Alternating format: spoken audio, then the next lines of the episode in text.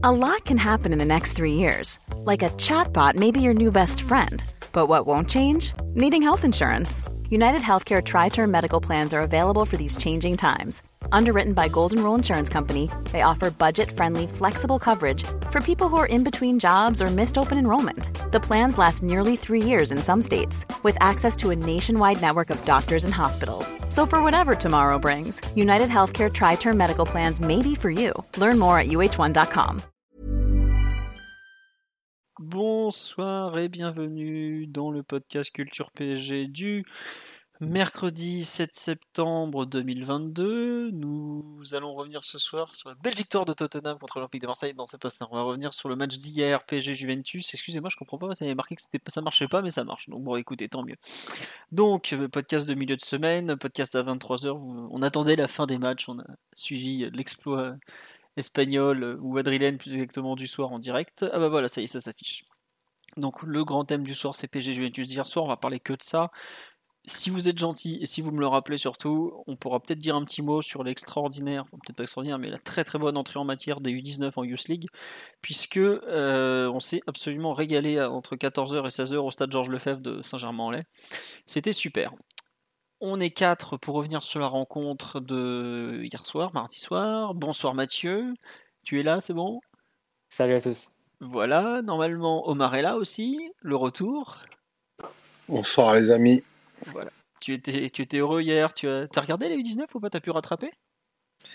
Malheureusement, non, pas encore. Ce sera le cas dans la nuit. voilà. Et nous avons normalement Fabien que vous venez d'entendre aussi, si je me trompe pas. Bonsoir Fabien. Bonsoir tout le monde. Voilà. Euh, Simon vous embrasse. Euh, Simon est probablement couché à cette heure-là puisqu'il dort euh, déjà, il est fatigué le pauvre. Je veux juste vous dire que Simon a préparé une compile de 17 minutes 15 du match de Leandro Paredes et c'est pas une blague. Donc, euh, contrairement à ce que vient d'annoncer Mathieu, euh, Simon n'est pas au chômage actuellement, mais il, a des activités qui s'en rapprochent. Bon, euh, bonsoir à tous sur live, ça fait très plaisir. voilà, on nous dit Paredes a joué et le GOAT n'est pas dans les intervenants de ce soir. Et non, le, le GOAT est fatigué, le GOAT est exploité, le GOAT est, est au lit, il est, il est cuit, cuit, cuit. Voilà tel un, un, Nantais, on peut dire. Euh, merci Rogera pour le sub. Merci à Saint-Just aussi, hier, qui nous a balancé 5 subs d'un coup à Jonarchy, et les autres, c'était lundi soir. Euh, on nous dit un plaisir de vous revoir un lendemain de victoire. Mais oui, c'est vrai qu'en ce moment, nous enchaînons les lives. Euh, on nous dit Omar le resto. C'était pourquoi déjà le resto, Omar? Je me souviens plus. C'était si Cardi signait en première ligue. Donc, autant te dire que ça risquait pas d'arriver. Ah oui, c'était. il a signé en Turquie, là, c'est bon. Mais... Il y en a qui grattent des restos, j'avais complètement zappé cette histoire. Je sais qu'il y avait une histoire, je ne me souviens plus pourquoi. Si Cardi va ému, il paye le resto. Bah il n'a pas, il a pas signé à United, donc euh, désolé, il faudra attendre qu'il se relance à Galatasaray. Bon, allez, on va attaquer quand même ce match, puisqu'on parle, on parle, mais déjà 23h07. Victoire 2-1 du PSG, donc avec, euh, si vous avez un peu suivi, un doublé de Mbappé, 5ème minute servi par Neymar, 22e minute servi par Hakimi. Puis la réduction du score signée Winston McKennie à la 53e sur une passe décisive de Kostic. Euh, donc 2-1 score final. Les deux équipes ont eu l'opportunité de marquer deux buts en, fin enfin un dernier but en fin de rencontre, le 3-1 pour Paris, le 2-2 pour la Juve. Rien n'a bougé, les deux gardiens ont globalement fait le travail à partir du dernier but. Et victoire euh, des Parisiens. Alors, c'est pour moi donc le fameux coup du match. Euh, une rencontre un peu particulière dans le sens où on est sur deux mi-temps euh, assez différentes. Euh, c'est vrai qu'un peu, été un peu le scénario des, un peu comme la Youth League, comme on dit sur live. Une première mi-temps que j'ai trouvé moi très réussie, totalement en contrôle, en maîtrise. une équipe du PSG qui récite ce qu'elle sait faire, qui, bah, qui est largement au-dessus de son adversaire, qui lui fait bien comprendre d'ailleurs. Puis une deuxième mi-temps où ça dérape. Euh, bon, il y a un ajustement d'Allegri à la mi-temps quand même qu'il faut panier. Mais où ça, ça change d'un coup et Paris qui perd un peu le fil tout seul, j'ai trouvé. Euh, alors, la Juve, je, enfin, je l'avais dit avant le match, il faut quand même pas les négliger. C'est une équipe européenne reconnue, hein, c'est pas, pas des pimpins. Hein. mais euh, on les relance un peu. Il y a ce but qui arrive assez vite. donc voilà. Et puis on reprend un peu le ballon, mais on n'arrive pas à tuer le match. On se retrouve un peu comme souvent dans ces matchs de Coupe d'Europe, un peu le cul entre deux chaises, où tu as envie d'aller chercher le troisième but, mais tu te dis, euh, si tu prends le 2-2, euh, c'est compliqué. Euh, Allegri qui fait un coaching quand même très agressif dans le sens où il change beaucoup de choses, il n'hésite pas. Galtier qui peut-être lui est trop attentiste. Et même si en fin de match, je trouve qu'on est beaucoup plus proche du, du 3-1 que du, que du 2-2 au final, et eh ben, tu ressors de la rencontre euh, avec un goût peut-être un peu amer, où tu attendais pas forcément cette, euh, cette euh, comment dirais cette euh, cette fin cette euh, ce, cette remise à niveau des, deux, des forces des deux équipes en, à la mi-temps quoi. Quand on dit sur live ouais la, maîtrise technique a des limites quand tu commences à que tu commences à voir quand la lucidité baisse. Il y a un peu de ça ouais mais même c'est pas normal que la maîtrise technique du PSG baisse dès la dès la 50e minute. Normalement on est censé courir plus de 50 minutes et voilà. Premier changement de ça doit être la 84e si je me trompe pas ou 78e voilà Danilo et, et qui rentrent. Bon. Euh, un peu bizarre comme match. Après, je considère que c'est très positif dans l'ensemble parce que tu gagnes, tu as vu des choses qui marchent, tu as vu des choses qui, sur lesquelles il faut travailler, euh, mais t'es qu'en septembre, c'est normal que tu sois pas avancé dans ta saison. Il hein. faut quand même se rappeler qu'hier c'est le huitième match de Galtier sur le banc du PSG. Donc beaucoup de bonnes choses, mais c'est vrai que deuxième mi-temps un peu bizarre. On a vraiment je, je pour moi c'est un peu l'histoire du match, c'est comment il a pu autant nous échapper même si je trouve que la première mi-temps était vraiment euh, une mi-temps d'équipe euh, de très très haut niveau quand même. Euh, dans la gestion émotionnelle, dans la gestion du ballon, dans, plein de choses, vraiment une. Bon, il y a eu une occasion adverse forcément, mais parce que ça reste la Ligue des Champions, hein, tu, joue pas contre, des équipes peu dangereuses, c'est des équipes dangereuses. Mais voilà, vraiment un, match un peu, un peu particulier. Le, scénario n'est pas, pas forcément celui qui a été attendu. On dit vous avez vu le niveau de la Juve. Mais la Juve, bien sûr que le niveau est pas terrible, mais c'était encore une équipe qui était en huitième euh, l'an dernier. Alors certes, sortie de façon peu glorieuse.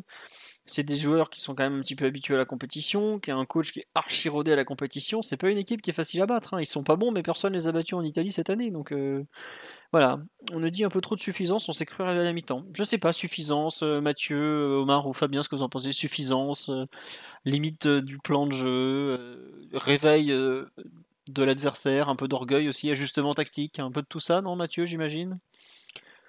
Suffisant, je pense que c'est un peu trop fort comme terme, mais disons que la supériorité technique du PSG, je pense qu'à un moment les joueurs la ressentent et ça les contraint pas et ça les pousse pas à faire l'effort en plus euh, pour euh, déséquilibrer euh, particulièrement l'adversaire et, lui mettre la, plus que c'est la tête sous l'eau.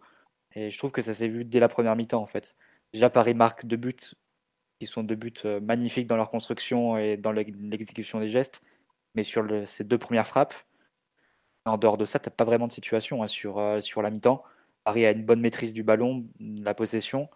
Mais globalement, il n'y a pas une, véritable agressivité dans la, possession parce que je pense que tu te sens supérieur. Euh, c'est pas une supériorité qui est euh, imagée, hein, c'est, elle est matérialisée par les deux buts qui sont d'une qualité incroyable. Et tu tu le ressens et ouais, ça te donne pas la, possibilité de faire le, ouais, l'effort en plus, la, course en plus, le, euh, le, geste qui va vraiment déséquilibrer l'adversaire et au final tu le maintiens un peu euh, en vie. Euh, je trouve que ça s'est un peu ressenti sur le, sur le plan défensif, sur le, plan de l'équipe sans le ballon, y compris en première mi-temps. Globalement, Paris a pas beaucoup cherché à, à, presser la relance de la Juve, ce qui peut s'entendre parce que la Juve cherche pas non plus à, à ressortir court en général. C'est beaucoup d'utilisation du jeu direct vers les, vers les deux attaquants en plus, vu que Milik était associé à Vlaovic, ou bien passer par les côtés avec euh, les centreurs que sont Quadrado et, et Kostic. Euh, mais globalement, on est resté un peu dans ce ouais, un peu de mode de gestion, j'ai trouvé, du PSG, y compris sur la première période, où tu étais en contrôle, mais tu n'en faisais pas non plus énormément pour, euh, plier le match et pour faire une démonstration, alors que concrètement, ça été dans les corps du PSG, je pense. Parce que l'écart technique entre les deux équipes qui sont alignées au coup d'envoi, euh, il est massif. Donc, euh, malgré tout, tu, voilà, tu, laisses l'adversaire encore en vie et sur la deuxième période, tu t'exposes à, voilà, sur un changement de, de, stratégie côté adverse, le passage à une défense à 4 plus, plus fixée, la rentrée d'un joueur comme McKenny qui est assez vertical, assez agressif, qui va dans la surface, euh, qui peut avoir un impact aussi dans, face au but.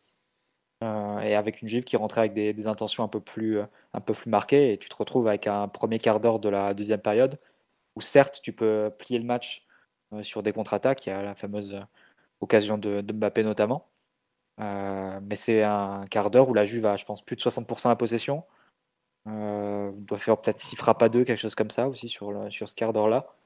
Euh, et, donc revient à 2-1. Et d'un coup, le match est, rouvert, alors que voilà, sur la, sur la première période et sur les, les, sensations que tu pouvais avoir, pas forcément sur le nombre d'occasions, mais sur les sensations, tu te dis que c'est deux équipes qui ne sont pas dans la même, dans la même catégorie. Donc oui, forcément, le match s'ouvre à nouveau. Mais là, j'ai trouvé qu'il y a une bonne réaction du, du PSG autour de l'heure de jeu. Ouais, 60, 70e. Ouais, ouais c'est ça. Il y a l'occasion de, de, Mbappé sur un très beau mouvement avec euh, Neymar, Messi et donc Mbappé du, du, gauche qui croise un peu trop sa frappe. Puis là, ça lance allez, un bon quart d'heure, je dirais, du, PSG, où pour le coup, la possession s'inverse à nouveau. Tu es, au-dessus de 60% euh, de possession euh, de nouveau. Mais c'est une possession dans le camp adverse avec des récupérations dans le camp adverse.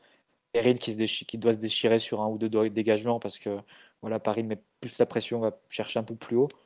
Et là, je pense que c'est, je sais pas si c'est un tournant parce que, on va dire que tu reprends le match dans, tu remets le match dans le bon sens. Alors tu laisses pas la Juve euh, prendre trop espoir et accumuler les centres et après tu sais jamais ce qui peut se passer. Euh, mais voilà, tu remets le match dans, dans, un meilleur sens pour toi, sans parvenir à le plier non plus. Et c'est ce qui donne lieu à ces 10-15 dernières minutes un peu incertaines, où Galtier fait le choix plutôt courageux, euh, qui aurait pu lui revenir en boomerang s'il y avait eu une égalisation, mais il décide vraiment de, blinder, pas jusqu'à sortir Messi passer jusqu'à un 5-4-1 défensif en, fin de match avec, euh, avec Soler et Neymar sur les, sur les côtés, même si Neymar pouvait avoir un peu plus de, liberté. Et euh, aussi qui avait remplacé euh, Hakimi dans un registre plus défensif, Danilo aussi, qui avait remplacé Vitinha. Donc à la fin, tu étais plus en, contrôle et, euh, et, essayer de tenir le score, mais bon, tu n'es jamais à l'abri d'un ballon qui rôde et, Moiskin qui va marquer le, but de l'ex euh, sur la fin de match. Donc, euh, on s'est un peu exposé inutilement et bêtement face à un adversaire auquel tu étais largement supérieur sur le papier et, et a une supériorité qui s'est aussi matérialisée sur certaines actions, mais à trop épars, je pense. PSG peut, peut être déçu de la du manque de continuité, je pense, de, de, sa, de sa rencontre, du fait de ne pas avoir, euh, de pas s'être rendu le match plus facile que, que, que ce qu'il l'a été euh, mardi, alors que l'écart entre les deux équipes le, le laissait supposer. C'est vrai qu'on dit sur live que c'est globalement on s'est on s'est pas brûlé, mais on a un peu joué avec le feu quand même, quoi. Et qu'en Ligue des Champions, c'est le genre de truc où tu peux te le permettre à certains moments, certains, certaines phases de la compétition, mais c'est typiquement le genre de truc que tu, que tu Il faut éviter, ouais. Ça, ça rappelle un peu comme, euh, comme face à Nantes, où tu étais un peu en gestion et tout. Bon, face à Nantes, tu es encore plus réduit à 10. Tu, tu, te le permets. Face à la Juve, tu sais pas. Même si c'est une Juve diminuée, même si c'est une Juve qui n'a pas la même qualité que les meilleures euh, équipes turinoises de, de la dernière décennie ou que l'équipe actuelle du PSG, il vaut mieux éviter ce genre de, de, comportement. Et je trouvais qu'à la fois dans notre attitude en possession du ballon et, euh, et aussi sans la balle plutôt en deuxième période, du moins durant le premier quart de la deuxième période, on a été un peu, un peu limité à ce niveau-là. On a manqué un peu d'intensité et d'agressivité dans ce qu'on qu'on faisait. Ouais, c'est vrai que c'est un peu le, résumé de, du match, de, la façon dont, on l'a plus ou moins tous ressenti. Alors après, on est plus ou moins on le, comment dirais-je, on, en fait quelque chose de plus ou moins important selon les personnes. Mais bon, je sais pas, Fabien ou Omar, si vous avez ressenti un peu le match comme le dit Mathieu ou, pas vraiment au final. Euh, qu'est-ce que vous en pensez? Plutôt, plutôt sur sa ligne ou, moins catastrophé? Oui, Omar? Non, je pense pas d'ailleurs que Mathieu soit, soit catastrophé. En première période, c'est c'est quand même un match qui est, ultra facilité par l'approche ultra zonale qu'a eu. Euh, eu la Juve.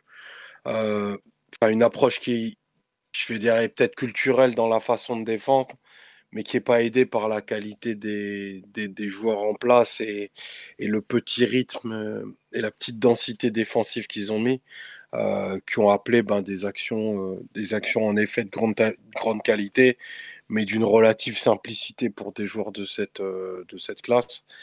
Et effectivement, au bout de 20 minutes, tu aurais pu imaginer que, que tu scorerais beaucoup plus et que le, score et l'écart auraient été fait de façon beaucoup plus franche et, euh, beaucoup plus tôt. Il n'en a pas été parce qu'au final, euh, bien que tu as la main mise, euh, la Juve avait pas pour, pour idée d'abandonner le ballon et avait surtout un bloc ben, très très bas avec en réalité très peu de densité, c'est-à-dire ils avaient les, ils avaient la volonté d'être bas, mais ils n'avaient pas le comportement d'une équipe qui, voulait défendre son but. Donc c'était un petit peu particulier. J'ai pas trouvé qu'on ait créé autant d'occasions que ce qu'on aurait pu et ce qu'on aurait dû, à vrai dire. Donc euh, même si la première période est de très bonne facture, en tout cas sur le, sur le plan technique, il y a, y, y a, pas eu, y a pas eu beaucoup d'erreurs, il y a eu beaucoup de, de phases de possession. Je trouvais quand même niveau déséquilibre, il nous manquait, euh, il nous manquait la, petite chose qui aurait pu vraiment plier la rencontre. Et effectivement, euh, a fait une très bonne, euh, une très bonne mi-temps euh, en, bah, en, remontant, en remontant d'une bonne quinzaine de mètres son bloc. Il y a l'entrée de McKenny qui effectivement nous a fait beaucoup de mal sur le, sur le côté droit parce que ben il a mis du, volume et, paradoxalement, euh, je trouve que tu as dit quelque chose de très juste. C'est un peu une rencontre qui, soit est très qui certes est très positive, mais mis en lumière notamment euh, à toutes les largesses, et c'est peut-être un mot un peu trop fort, que Paris offre défensivement. Parce que je trouve que tu autorises beaucoup trop pour une équipe qui a joué, allez, au bas mot, une quarantaine de minutes c'est euh, près d'une dizaine de tirs euh, avec un attaquant euh, de pointe, Vlaovic, qui a peut-être même pas eu de ballon positif dans le match, tu vois. Et, et c'est ça, c'est cette, c'est un peu ça le, le, fil rouge de cette seconde période. C'est, c'est un match qui peut faire 5-1. C'est un match que tu peux, où tu peux faire 2-2 aussi, tu vois. Mmh. C'est, c'est là où je pense qu'il y a, il y a encore un petit déficit de maîtrise, de contrôle aussi, parce que les joueurs qui, qui au milieu montrent de, de, super choses, euh, mais pas sur toutes les phases du terrain, à mon sens, c'est pas de façon hyper régulière. Donc, euh, bien entendu, c'est qu'un match d'une première phase, en plus une première phase hyper, hyper ramassée. C'est globalement positif. Tu vois que tu as des, et si t'en doutais que tu as des joueurs dans des, dans des super états de forme à ce moment-là de, de, la saison, néanmoins, euh, deux, trois choses à, à, mon sens, resserrer de façon assez rapide le jour où tu te feras opposer des, oppositions euh, qui, auront, qui auront la capacité athlétique, la capacité technique et tactique de, de tenir un plan euh, pendant plus de 60 minutes. Quoi. Ce qui n'était pas le cas de la, de la Juve d'Allegri hier. Très bien, très bien. Bah, effectivement, oui, c'est un peu, euh, comme tu dis, il y a beaucoup de choses que tu, que qui sont mises en lumière. On me dit sur le live, heureusement, la première équipe qui va se pointer avec deux gros neufs. Euh, enfin, oh, la, la, remarque, c'est plutôt heureusement que toutes les, les, top équipes européennes ne jouent pas avec deux neufs de ce profil, sinon on est mort. C'est que la, gestion des centres côté PSG, notamment, tous les duels aériens, ça a été euh, assez compliqué. On nous dit Omar, je bois tes paroles, tu mérites un siège au Canal Football Club à droite de Bay. Tu, veux y aller ou tu préfères rester chez toi tranquillement avec les remarques de Simon qui t'arrivent par SMS je, pense que c'est un métier très bien payé, donc euh, que ma mère soit fière, j'irais bien. sympa en tout cas. Oui, c'est gentil à vous. Merci pour vos commentaires. J'ai pas le temps de tout lire parce qu'il y en a pas mal, mais euh, il y a beaucoup de, de, choses sur lesquelles je rebondis. Fabien, on t'a pas entendu jusque-là sur un peu la lecture globale de ce match, sur euh, la façon dont la Juve, euh, dont le PSG peut-être a un peu gâché ses, sa rencontre. gâché, c'est un mot un peu fort. A un peu perdu le fil ou, la Juve qui reprend. Qu'est-ce que tu tu en ressors ou tu veux plutôt passer direct à l'analyse collective et revenir sur les, points qui t'ont plu ou pas plu? Faut que tu ouvres ton micro, ouais, euh, c'est bon. Euh, bah, disons que globalement, je, suis, je, plutôt d'accord avec ce qu'a dit Mathieu et Omar. Seulement, j'ai l'impression qu'en termes de, de, ressenti, je suis peut-être peut un peu plus positif. Euh, peut-être parce que pour moi, la Juventus, ça fait écho à des souvenirs un peu plus douloureux et que pour moi, ouais, ça reste quand même une affiche et un adversaire, notamment aussi, je repense à, la présentation qu'avait fait Mathieu de, Allegri lors, euh, lors de l'avant-match. Euh, et je trouve qu'on a ressenti un peu ça euh, dans, ce match-là, c'est-à-dire que la Juventus, pas un match, c'est aussi une affaire d'opposition. Et Allegri a un talent pour ces, pour ces matchs-là de, rendre les parties non pas belles à regarder, mais compliquées à jouer pour son adversaire. Et ça s'est ressenti, comme vous l'avez souligné, dans, dans ajustements tactiques. Euh, mais sinon, ouais, j'ai un... moi je trouve que la première mi-temps, euh, il y, avait vraiment un, ascendant euh, technique du, PSG qui est, vraiment notable. j'ai plutôt bien aimé la, mise en place, moi, de l'équipe, notamment sur, sur les deux compartiments de jeu qui sont le, le, on va dire la, défense un peu plus haute, où je trouve que l'occupation de la zone axiale et notamment le, le rôle de Neymar sur Paredes était, euh, était intéressant. C'était, enfin, c'était, euh, elle était, je trouve, bien dessinée par le, coach euh, sur la mise en place. Après, il y a toujours la responsabilité de joueur sur l'activation ou pas des, consignes. Je trouve que globalement, on a, on a pas mal embêté la Juventus sur les, enfin, on a empêché la Juventus de, faire des sorties axiales. Après, je pondère aussi avec que dit Mathieu, que la Juve est, plus une équipe qui a tendance à passer vers les côtés, mais je trouve qu'on a quand même plutôt bien verrouillé, bien verrouillé l'axe où Paredes n'était quasiment pas trouvé. Euh, accompagné de ça, il y avait des, sorties, des montées euh, peut-être un peu plus lentes, enfin qui auraient pu être plus rapides, mais qui étaient quand même efficaces de, de Hakimi et, de Mendes dans les, dans les couloirs lorsqu'on allait, lorsque la Juventus allait chercher ses, pistons. Je crois que c'était plutôt bien organisé. Euh, et j'ai bien aimé aussi, je trouve que par rapport à, ce bloc que proposait la Juventus, un peu bas, mais voilà, avec des, un peu de, on va dire de, largesse sur les, les, intentions euh, en termes d'agressivité défensive. Je trouve qu'il y avait des idées de, créer comme un, je dirais, un sorte de triangle côté droit avec euh, Messi, euh, Vitinha et Verratti, où il y avait beaucoup de, de redoublements de passes, beaucoup d'échanges, créer un sorte de, de tempo euh, particulier où on concentrait l'adversaire sur un côté. Puis après, ça allait activer Neymar et Mbappé sur, sur l'autre côté où, où, tous les deux, en fait, ils étaient capables par, leur qualité individuelle de, de, faire un petit peu exploser la, Juventus. Et je trouve que ça s'est ressorti même sur certaines actions où, par exemple, je crois que c'est Paredes qui, qui, met du temps à réagir à un moment sur, sur, au moment où, Neymar est trouvé avant sa louche. Euh, et je pense que ça, c'est un peu, un peu aussi la, conséquence de, la façon dont jouait le PSG, hein, avec ses, redoublements de passes, ses phases de possession, euh, où on concentrait un peu l'adversaire sur un côté. J'ai plutôt bien apprécié. Euh, je trouve aussi qu'il y a eu un peu plus d'initiative des, centraux parisiens. Je trouve que Ramos a été un peu plus marqué dans la capacité à fixer ses adversaires à la relance par rapport au match précédent. Marquinhos aussi, qui à un moment a, pas hésité à envoyer un, ballon en profondeur pour Mbappé, un ballon aérien, chose qu'il hésitait beaucoup à faire dans les précédents matchs. Et pareil, ça a ça, se concrétiser sur une reprise de Mbappé. Euh, là, on aura peut-être aussi vu un match différent euh, avec ce but-là, parce que je crois que ça va être le troisième. Euh, donc je crois qu'il y avait quand même des choses plutôt positives. Après, je dirais qu'on dans, le match, c'est pas forcément un match qui apprend des choses ou qui bouleverse des choses, c'est plus un match que je mettrais dans la continuité des précédents, c'est-à-dire qu'on a pu voir des choses positives qu'on avait déjà vues dans les autres matchs, des choses à corriger qu'on a déjà vues euh, qu'on a vu dans les précédents matchs, euh, ou même dans les précédentes saisons. Je pense par exemple euh, côté un peu la gestion émotionnelle, c'est peut-être un, grand mot, mais cette capacité en fait à enchaîner une, comment dire un moment, un moment très fort où Mbappé a l'occasion de, voilà, de, de, marquer ou de passer à Neymar et sur l'occasion après, le temps que les offensifs se remettent en place, ça laisse du temps à Paredes de, de pouvoir euh, euh, amorcer la relance. Ça ramène à un corner qui est pas très bien joué par Ramos, qui tacle alors qu'il n'y a pas trop lieu de le tacler, il peut la récupérer tranquillement.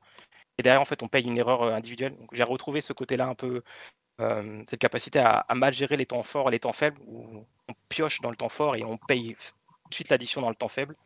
Je pense que ça aussi, ça a un impact, impact du, du but du 2-1 euh, dans l'équipe, je pense que c'est un impact aussi sur, euh, voilà, sur, à la fois sur l'adversaire qui a un élan euh, d'agressivité et d'envie, et aussi le, PSG qui va peut-être jouer un peu plus, un peu plus sécurisant, va mettre un peu plus de temps encore, enfin encore un peu plus de temps à lâcher le ballon. Je pense que ça, c'est un élément aussi contextuel du match qui, explique un peu cette chose-là.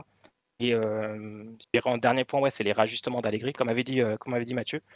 Je trouve que le moment où, où la Juve passe en 4-4-2, on a un moment de, latence où on n'arrive plus trop à, s'ajuster sur euh, notamment euh, Paredes qui décroche, voire des fois, des fois.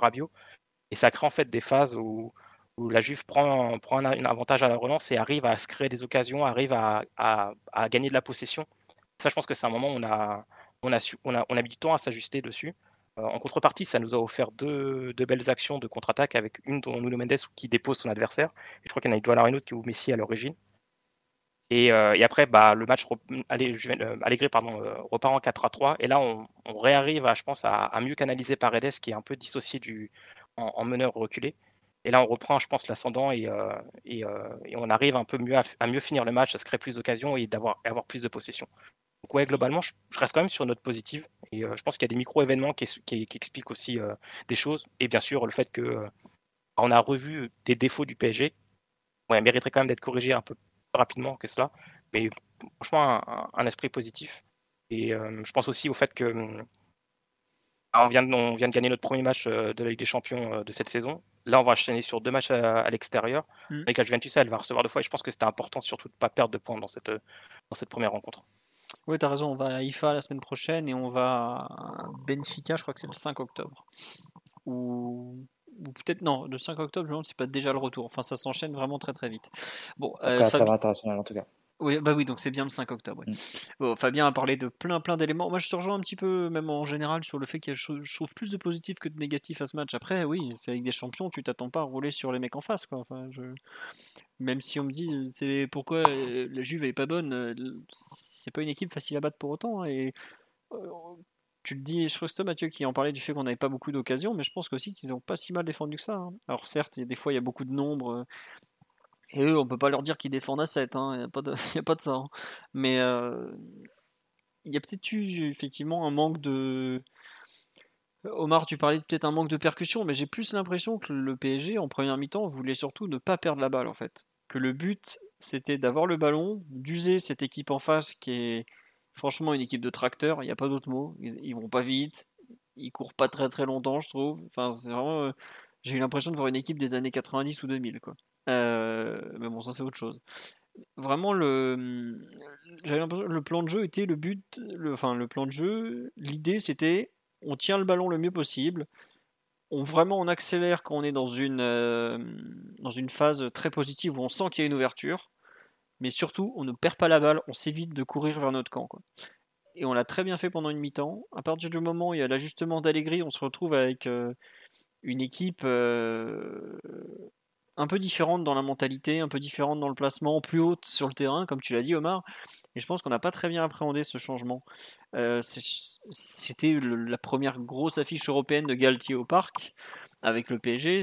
Il a eu une journée, je pense, un peu particulière, voire absolument horrible, avec euh, la polémique qu'il avait euh, malheureusement créée la veille. Et j'ai l'impression que on a, par moment, on peut-être été un peu trop en autogestion. Est-ce que il a voulu aussi voir où son équipe en était, et je pense qu'il a raison quand il dit que les victoires un peu euh, dures comme ça, ça forge un groupe, ça je suis bien d'accord avec lui. Mais j'ai eu par moments des doutes quant à ce qu'il tentait vraiment, où est-ce qu'il en était dans, dans, sa lecture du match, ce genre de choses. Je sais pas ah, si qu'il a quand même eu une, une, vraie personnalité pour faire des changements à la fin, notamment sortir Messi. Ouais. Euh, mais est-ce qu'il faut pas, les faire plus tôt justement ces changements euh moi, sur la question vraiment particulière des changements, je resterai sur ce qu'on a développé, euh, je pense que ça devait être le podcast d'avant-match, euh, où on disait que, grosso modo, l'équipe, le 11 type du PSG, celui qui a été aligné hier, sur le plan technique, c'est quasi impossible de l'améliorer.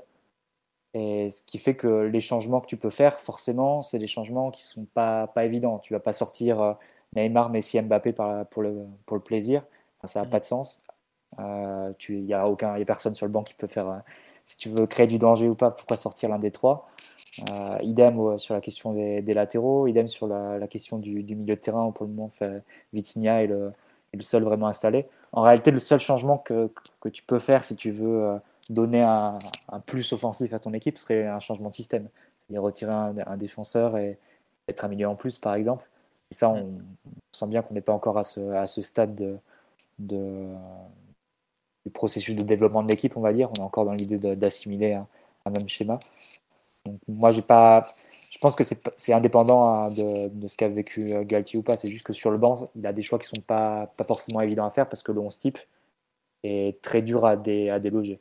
Et t'as pas sur, tu n'as pas de choix évident sur le banc en disant euh, ah oui ok un tel va, va changer le match. Non, les, tes armes pour, euh, pour créer du danger, ils sont déjà sur le terrain dès la, dès la première minute de jeu en réalité.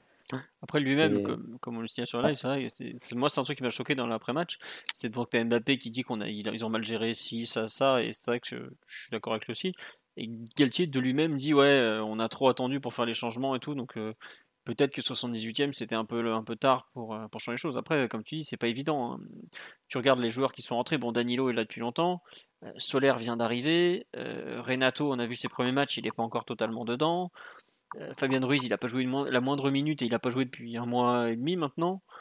ouais, comme on dit sur oui, t'as pas un Kamavinga du Real Madrid la saison dernière qui est un changement évident et facile, quoi. Tu as, tu as un banc de touche qui apprend à se connaître. En défense, t'as pas non plus une évidence. T'as pas un Hakimi bis c'est pas, je trouve c'est, c'est, pas, c'est pas facile à faire, changement. Après, le fait qu'il, sorte Messi, bon, Messi est pas très content, mais ça, bah, tant pis, il va faire avec. Hein. tant pis, on va se débrouiller. Hein. Mais euh, c'est, c'est bien, mais c'est pas, je trouve que c'est, c'est un peu tardif, mais c'est pas évident à faire. Je suis bien d'accord. Ah, c'est pas évident parce que pour le coup, là, il passe en mode full défensif quand il sort Messi. Et quand il commence à passer en 5-3-2 ou en 5-4-1 avec aussi la, la rentrée de Soler. Euh, enfin, si tu es à la place de l'entraîneur, tu peux cogiter en te disant euh, Ok, là je fais euh, mon changement défensif, mais s'il me fait égaliser, je me fais, je me fais tuer. Quoi. Euh, pour le coup, là, il n'a pas eu cette, cette pensée-là et, il est resté vraiment dans, dans, son idée à un moment de solidifier et de dire Voilà, la Juve va mettre des ballons dans le paquet sur la fin de match pour, pour essayer de, gratter l'égalisation. Donc, on va essayer d'augmenter la densité physique de l'équipe et, et, pouvoir aussi arriver plus tôt sur, sur les côtés parce que c'est sans doute quelque chose qui nous a un peu manqué, je pense, en première mi-temps. Euh, et même sur le but aussi. On a toujours été super attentif sur les, euh, sur les centres attendus de, de Kostic ou surtout de Quadrado. Peu l'histoire du premier but aussi. Hein. C'est Quadrado qui a vraiment toute la latitude pour envoyer le, le centre brossé dont il, première occasion, dire. Ah oui, la première occasion, pardon. La première occasion, euh, bah, qui est ah. quand même une très très grosse situation avec Milik sur, sur Ramos. On nous dit qu'il y a, euh. quelqu'un qui joue avec son stylo ou son micro. C'est la chemise de Mathieu qui frotte contre, le micro de Mathieu. Voilà, vous savez tout. La, chemise est une habitude du podcast, elle aussi. Bon. C'est vrai que je, la porte encore. Eh oui. Mais euh, non, par exemple, sur la première situation, bah, Mendes, il est vraiment assez loin de Quadrado et, et il a vraiment tout le loisir d'ajuster son centre ensuite. Il y a aussi des petits, des petits détails. Je pense que Galtier a voulu euh, s'éviter en repassant sur un système plus solide défensivement sur le dernier quart d'heure. Et je pense que ça, ça, va aussi dans le sens de ce qu'on disait euh, sur le podcast bilan du mercato, notamment sur l'arrivée de Solaire. En gros, le premier choix, ça va être le trio offensif qu'on connaît, parce que c'est celui qui te donne le plus de danger et, de déséquilibre possible, et même de qualité tout simplement dans, le jeu. Mais dès que pour une raison ou une autre, ce trio ne peut pas être aligné, c'est-à-dire soit en l'absence d'un de, ben, de ses membres, soit parce que le scénario du match s'appelle à quelque chose de plus, euh, de plus défensif, bah, tu fais pas du poste pour poste, tu fais pas rentrer Sarabia, tu fais pas rentrer Kitike, et tu passes directement à un autre système qui va te donner plus d'équilibre parce que ça sert à rien de vouloir. Euh, tu, tu, fais le choix de moins de qualité, mais pour, euh, mieux équilibrer le système tout simplement. ça, ça, explique à, posteriori aussi le, recrutement d'un joueur comme Solaire, pas du tout le, profil d'un attaquant comme Skamaka qu'on pouvait imaginer en début de mercato. Mais voilà, c'est ce qui donne une option supplémentaire pour, pour basculer sur ces, ces fins de match européennes et faire quelque chose d'un peu, plus, peu plus stable défensivement. Ouais, après on nous dit euh, Danilo aurait dû rentrer plus tôt. Euh, problème, Danilo il rentre à la place de Vitinha, donc ça veut dire que pour faire rentrer Danilo, il faut sortir Vitinha ou Verratti. Ça paraît compliqué de sortir Marquinhos ou Ramos. Euh, c'est pas simple non plus de sortir les deux autres. Hein. Donc c'est compliqué. je, me mets à la place de Galtier qui vient d'arriver, qui, qui, vit son huitième match, c'est pas beaucoup. C'est franchement compliqué les changements qu'il a à faire. Même si je suis d'accord qu'il doit les faire, ils sont pas faciles à faire pour autant. Hein. Je sais pas, Omar ou Fabien, ce que vous en pensez de la façon dont, l'entraîneur a peut-être géré l'équipe sur la durée. Si vous avez un avis, euh, je pense que c'était. Enfin, Ouais, Omar, moi je trouve que c'est vraiment pas, pas simple comme, euh, comme solution, euh, situation pardon, dans laquelle il est. J'ai trouvé que le non-interventionnisme était, était risqué. Hein. Toi, tu fais partie de ceux qui pensent qu'il fallait changer plus tôt, quitte à sortir un, nom important ou un mec qui faisait un bon match. Mmh, en tout cas, euh, la dynamique du match appelait possiblement à remettre un peu de densité au milieu. Parce que ben la Juve a pris le dessus sans prendre le dessus. C'est là, c'est là où je trouve que c'est un petit peu compliqué. Ils ont réussi assez aisément à construire pas mal d'actions côté droit, à un peu arroser la, un peu arroser la défense centrale par des, par des centres notamment. Euh, donc, pas bah, typiquement un profil comme Danilo, aussi paradoxal que ce soit, est plutôt dans une bonne dynamique. Hein dans toutes les rencontres a pu, auxquelles il a pu participer depuis cette fin de saison, euh, depuis le début de la saison, pardon. tu te dis quoi, ça aurait, ça aurait eu du sens. Après, c'est jamais évident de, de sortir qui que ce soit, encore plus quand on parle de, de monstres du jeu comme, comme Messi, mais pour moi, enfin, le sortir à ce stade de sa carrière, c'est quelque chose d'anecdotique. C'est pas, je vois pas comme un choix fort. Sinon, euh, qu'est-ce qu'on va dire de Tenag qui laisse Ronaldo sur le banc. Il y a, un moment, euh, enfin, faut, gagner des matchs et c'est pas des musées qu'on veut voir, c'est vraiment des, joueurs performants. Et là, pour le coup, Messi étant en en dessous et la rencontre n'appelant pas forcément à, avoir sa créativité au milieu, euh, parce que ben, Neymar était capable de le faire, ouais, on aurait pu, on avoir ce changement-là un petit peu plus tôt à mon sens. D'accord. Non, mais je, je, je, comprends ce que tu veux dire, effectivement. Après, c'est. Moi, je trouve que c'est. On peut, on, peut facilement te reprocher de l'idée de d'abandonner le contrôle du jeu et de, passer dans, dans, un, dans, une optique trop défensive. Parce que c'est je pense que ça aurait été l'une des critiques à Galtier si on avait été rejoint, même sur une action anodine ou, ou anecdotique. Euh, mais le fait de sortir et Verratti, et Vitinha, et, euh, et Messi, tu te prives de beaucoup, beaucoup, beaucoup de qualité technique et surtout de qualité dans le contrôle du jeu, ce qui peut être très utile pour gérer des fins de match.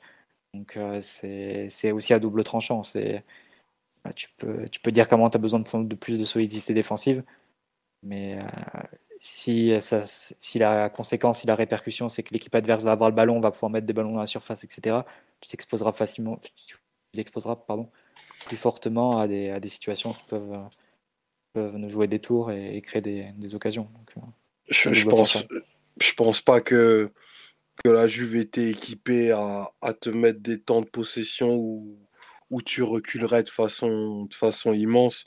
C'est pas forcément euh, le profil des joueurs qui composent son, son milieu et, et, même au niveau du rythme, ça me paraissait pas être le, le parti qu'ils auraient pris. Après, tu sais, le premier quart d'heure de la deuxième mi-temps, désolé, je te coupe Omar, mais euh, juste en deux phrases, c'est la Juve qui est dans ton camp et qui a euh, plus de 60% de possession et si tu regardes les chiffres à la fin, Paredes est le deuxième joueur du, du, match avec le plus de ballons touchés. Je pense qu'il fait. Ouais, il fait, il fait, 105, il fait 105 ballons. Euh, et, mais durant ce premier quart d'heure de la deuxième période, c'est vraiment la Juve dans notre camp et Paredes vraiment qui, qui touche les ballons. Ce que disait euh, Fabien tout à l'heure euh, avec le, Neymar sur Paredes, qui était un peu l'adaptation de ce plan défensif de, de, de, Galtier en tout début de match. On a eu quand même du mal à le tenir sur la, sur la durée. Et rapidement, on a eu un peu une attitude un peu plus passive, de se mettre dans notre camp, d'essayer de, boucher les espaces, et quitte à laisser un peu plus le ballon à, l'adversaire. Et ça, c'est très nettement vu, j'ai trouvé, sur le, premier quart d'heure de deuxième période. Tiens, me demande pourquoi Galtier n'a jamais essayé Danilo en tant que libéraux et Marquinhos axe droit. Alors déjà, pour un truc très simple, c'est que Galtier, il a fait que 8 matchs. Hier, c'était le huitième match, dont pas mal sont dans la continuité parce qu'il tente d'installer ses principes et parce que ça sort euh, de Ramos du 11 de départ et qu'aujourd'hui, c'est compliqué de sortir Ramos du 11 de départ aussi. Quoi, parce que Danilo, ça reste pas non plus. Euh, est-ce que Danilo euh, est plus important que Ramos pour jouer en défense centrale?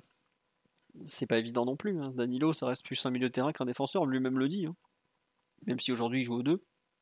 Voilà pourquoi c'est pas. Faut pas oublier que c'est un entraîneur qui commence seulement à prendre la main sur le groupe. On n'est pas sur un entraîneur établi qui connaît son groupe sur le bout des doigts euh, parce qu'il les voit jouer depuis un an et demi, deux ans. Euh, c'est pas, c'est pas simple. Hein, pas... Euh, là, pour vous donner une idée, on a repris l'entraînement il y a très exactement deux mois pile. c'était le 7 juillet ou 6 juillet, je sais plus. Bref, deux mois pile. Voilà. Donc il faut, faut, laisser du temps au temps. Il y a plein de choses qu'il n'a pas encore pu tester tactiquement. On vient à peine de commencer. enfin, je crois qu'hier on a joué quoi 10 minutes avec un milieu à 3. On avait joué un quart d'heure à Toulouse avec. Euh, on joue un quart d'heure par. On commence à voir d'autres options apparaître au bout d'un quart d'heure. Euh, un quart d'heure par-ci, 20 minutes par-là. Peut-être que ce week-end, on aura droit à un, vrai 3-5-2 ou ce genre de choses. Faut, faut laisser du temps au temps, tout simplement. Mais c'est vrai que parfois, ça peut paraître frustrant parce qu'on se dit bah, il, faut, faire ci plus vite, il faut faire ça plus vite. Mais euh, bon, il n'a pas encore totalement l'expérience de Ligue des Champions non plus. Galtier, c'était son septième match dans la compétition, donc euh, voilà. Sur la partie collective, est-ce, que vous voulez qu'on revienne peut-être un peu sur euh, la façon peut-être dont la défense à 3 parisienne, euh, pas, en, ciblant une individualité, mais la façon dont la défense parisienne a géré les centres, qu'est-ce que vous en avez pensé J'avoue que je pensais, je m'imaginais pas qu'on serait autant en difficulté sur des actions qui paraissent des fois aussi anodine en fait. Il y a eu des centres, enfin Kostic et Quadrado, c'est des machines à centrer, certes, mais euh, Selling a little or a lot? Shopify helps you do your thing however you cha-ching. Shopify is the global commerce platform that helps you sell at every stage of your business. From the launch your online shop stage to the first real life store stage, all the way to the did we just hit a million orders stage. Shopify is there to help you grow. Shopify helps you turn browsers into buyers with the internet's best converting checkout. 36% better on average compared to other leading commerce platforms because businesses that grow grow with Shopify. Get a $1 per month trial period at shopify.com/work. shopify.com/work. When you're ready to pop the question, the last thing you want to do is second guess the ring. At Bluenile.com, you can design a one of a kind ring with the ease and convenience of shopping online. Choose your diamond and setting. When you find the one, you'll get it delivered right to your door. Go to Bluenile.com and use promo code LISTEN to get $50 off your purchase of $500 or more. That's code LISTEN at Bluenile.com for $50 off your purchase. Bluenile.com code LISTEN. bon, j'avoue que j'imaginais pas que hum, on, soit autant en difficulté.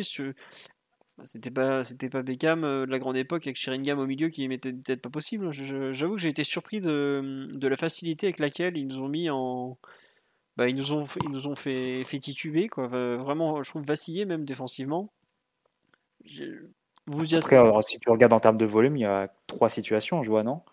Il y a l'occasion de Milik au tout début. Euh, donc ça, c'est le centre de Quadrado et c'est Ramos qui se fait prendre. Ensuite, il y a l'occasion de Vlahovic. C'est- Là, c'est euh, Marquinhos. c'est Marquinhos qui se fait prendre. Et tu as le, t'as le Le corner, but. le but. Ouais, Euh, mais ça, c'est un centre de Kostic. y a Ouais, mais après, aussi, t'es- euh, la Juve va jouer avec deux tours de 1,90. Tu aurais pu t'attendre à ce que, Ouais, mais en termes de volume, ce soit plus, plus conséquent pour le, pour le PSG et plus dangereux au final. Je suis d'accord qu'ils n'ont pas eu tant d'occasions que ça. Enfin, tu as quand même trois vraies grosses occasions dans le tas. Pour le coup, c'est des occasions où j'ai pas regardé les expected goals, mais tu dois être quand même sur pas mal. Mais surtout, moi, ce qui me fait un peu peur, c'est à quel point on a l'impression qu'ils sont paniqués euh, derrière. En fait, t'as l'impression qu'il n'y a pas de répartition des rôles euh, très très claire. Bon, le, craquage de Mukele dont il parle sur live, voilà. Bon, ça, c'est pas grave dans le fond, c'est plus un, un geste technique raté. Euh, mais j'ai trouvé un, sentiment un peu de, panique et d'urgence un peu permanent. Je- après, c'est le problème du football, c'est qu'il y a les faits, il y a le sentiment. Tu peux avoir peur de certains trucs et eux sur le terrain, ils n'ont pas du tout cette impression-là. Donc voilà.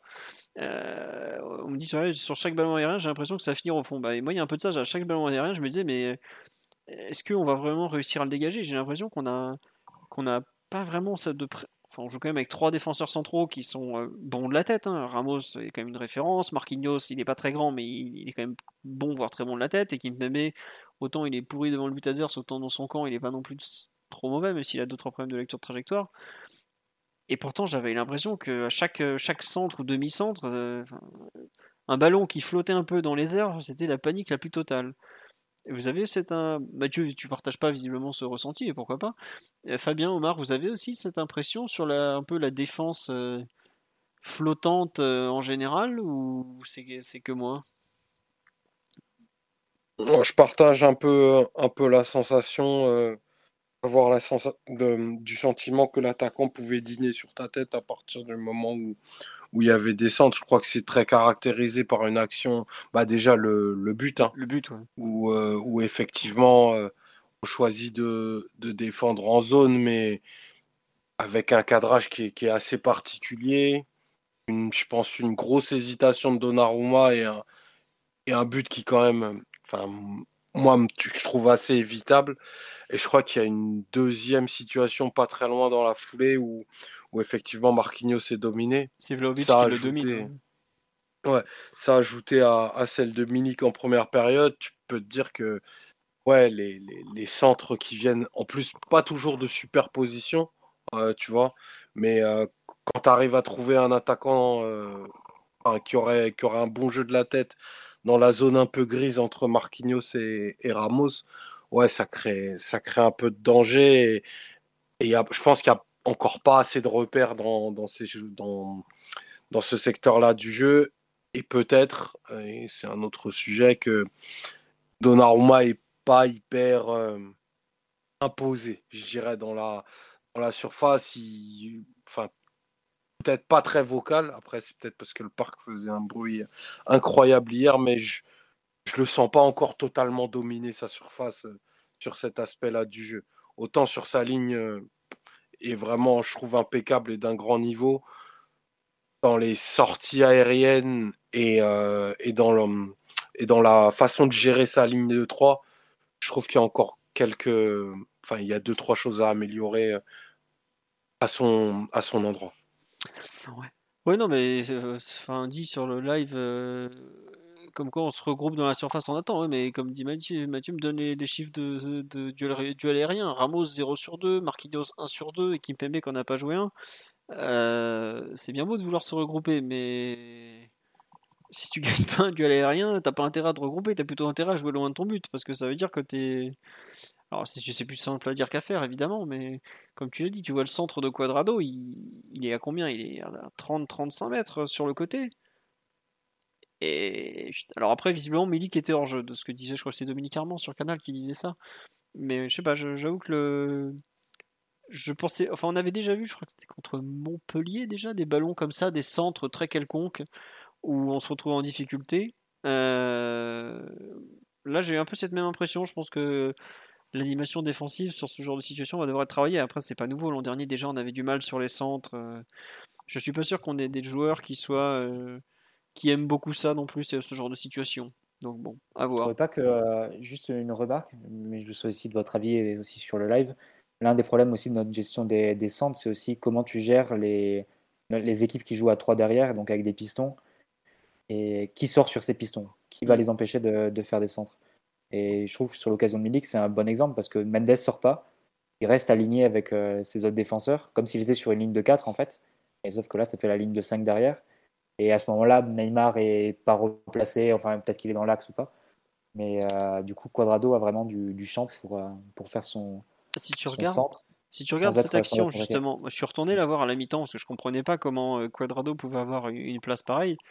En fait, tu as Rabiot qui fait une espèce de fausse piste, mais euh, vraiment, il fait un peine un pas et tout le monde le voit qu'il va pas aller plus loin. Et en fait, Mendes a peur de qu'il s'engage euh, entre lui et Kimpembe et donc il n'ose pas sortir. Après, il voit que Rabiot va pas y aller, donc il tente d'aller vers Quadrado, mais c'est déjà trop tard. Et sur d'autres matchs, nos pistons sortaient pas forcément sur les pistons adverses. Je pense à Monaco et Toulouse notamment. Euh, ça a pu donner des, problèmes, notamment à la profondeur. Euh, parce que tu savais pas trop qui allait sortir sur le piston. Du coup, ça sortait un peu à contre-temps. Ça libérait de l'espace dans le dos entre Marquinhos et le central gauche notamment, etc. Et euh, là, ça n'a pas donné le même type d'action parce que la Juve attaquait pas ces, ces espaces-là, mais ça a donné plus de champs pour envoyer des centres et se procurer des occasions. Ouais, ouais. Je sais pas, Fabien, ce que tu en penses un peu sur la gestion des centres, ce dont vient de parler Mathieu aussi? Euh, bah, sur ce match-là, je ne l'ai pas revu, mais euh, j'ai pas forcément eu. Euh, j'ai plus eu un ressenti d'erreur individuelle vraiment forte que d'animation défensive différente. Il faudrait peut-être que je revoie le match pour être plus sûr. Par contre, aussi un point sur, sur le centre de Quadrado, là, sur la tête de Milik. moi, je trouve que ça part un peu de plus haut. si, je, si je me rappelle bien, je crois que euh, Neymar euh, est, tenu par, euh, par Danilo sur la transition d'avant, enfin sur la, séquence d'avant. Il se retourne pour se plaindre à l'arbitre de touche, puis après à l'arbitre central. Et à ce moment-là, en fait, Paredes est totalement libéré. Mbappé ne fait pas la compensation. En fait, à partir de là, il y a un décalage qui est fait. Et peut-être que sur cette action-là, fait qu'il y ait déjà un milieu, que le décalage soit fait au milieu de terrain, mm, Nuno hésite à monter sur le sur, euh, sur Quadrado parce que un y a un double adversaire qui peut se projeter face à lui. Peut-être une voilà une sentiment de, vouloir se replier parce que le travail défensif devant n'a euh, pas été fait et tout de suite euh, on passe sur un sur un en gros on, passe, on, fait le 7 plus 3 qu'on se replie et on évite d'ouvrir plus d'espace. Il y a peut-être un peu de ça, mais en tout cas sur les centres, j'ai plus ressenti des lacunes individuelles avec des défaillances vraiment identifiées, comme par exemple la sortie d'Onaruma. Euh, pour moi, elle a un impact fort sur le, sur le corner, elle, influence beaucoup de choses. Vraiment des problèmes d'ajustement euh, de, défense dans son ensemble. D'accord, bon, bah, écoutez, on verra dans la suite. Euh, Globalement, des équipes qui vont nous envoyer des centres, déjà, on va retrouver la Juve au match retour. Euh, Benfica, euh, on en voit quelques-uns aussi. Bah, hier d'ailleurs, ils ouvrent le score comme ça contre Haïfa. On verra comment on va les gérer. Même si c'est pas des, ça sera pas des centres de la même hauteur parce qu'ils n'ont pas des gabarits euh, turinois, mais bon. Euh, Benfica, tu vois, typiquement, ça va être bien parce que c'est une équipe qui presse très fort et très bien. Roger Smith. Ah ouais, voilà, l'école, l'école Roger Smith à la, à la sauce portugaise, ça peut vraiment donner un, un match-up assez sympa. Mais en tout cas, euh, ils sont en tête de la poule puisqu'ils ont gagné 2-0 contre Haïfa quand on a gagné que 2 Sur la performance euh, collective, est-ce qu'il y a quelque chose euh, sur lequel vous voulez revenir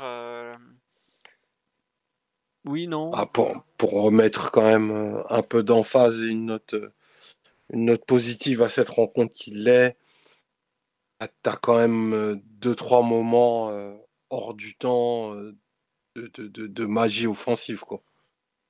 Enfin, l'action à, l'action à la 60e, euh, l'échange Messi-Neymar, euh, Mbappé trop croisé, euh, en une touche en mouvement, euh, ça franchement, enfin, on n'est pas passé loin, loin d'un but, mais qui aurait été mais absolument sublime.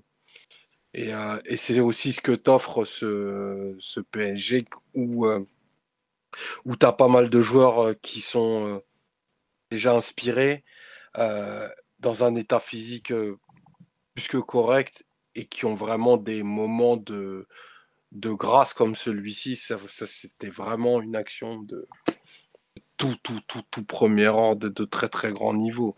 Et c'est aussi ça, euh, parmi tes pistes de, tes pistes de travail euh, dont tu parlais tout à l'heure.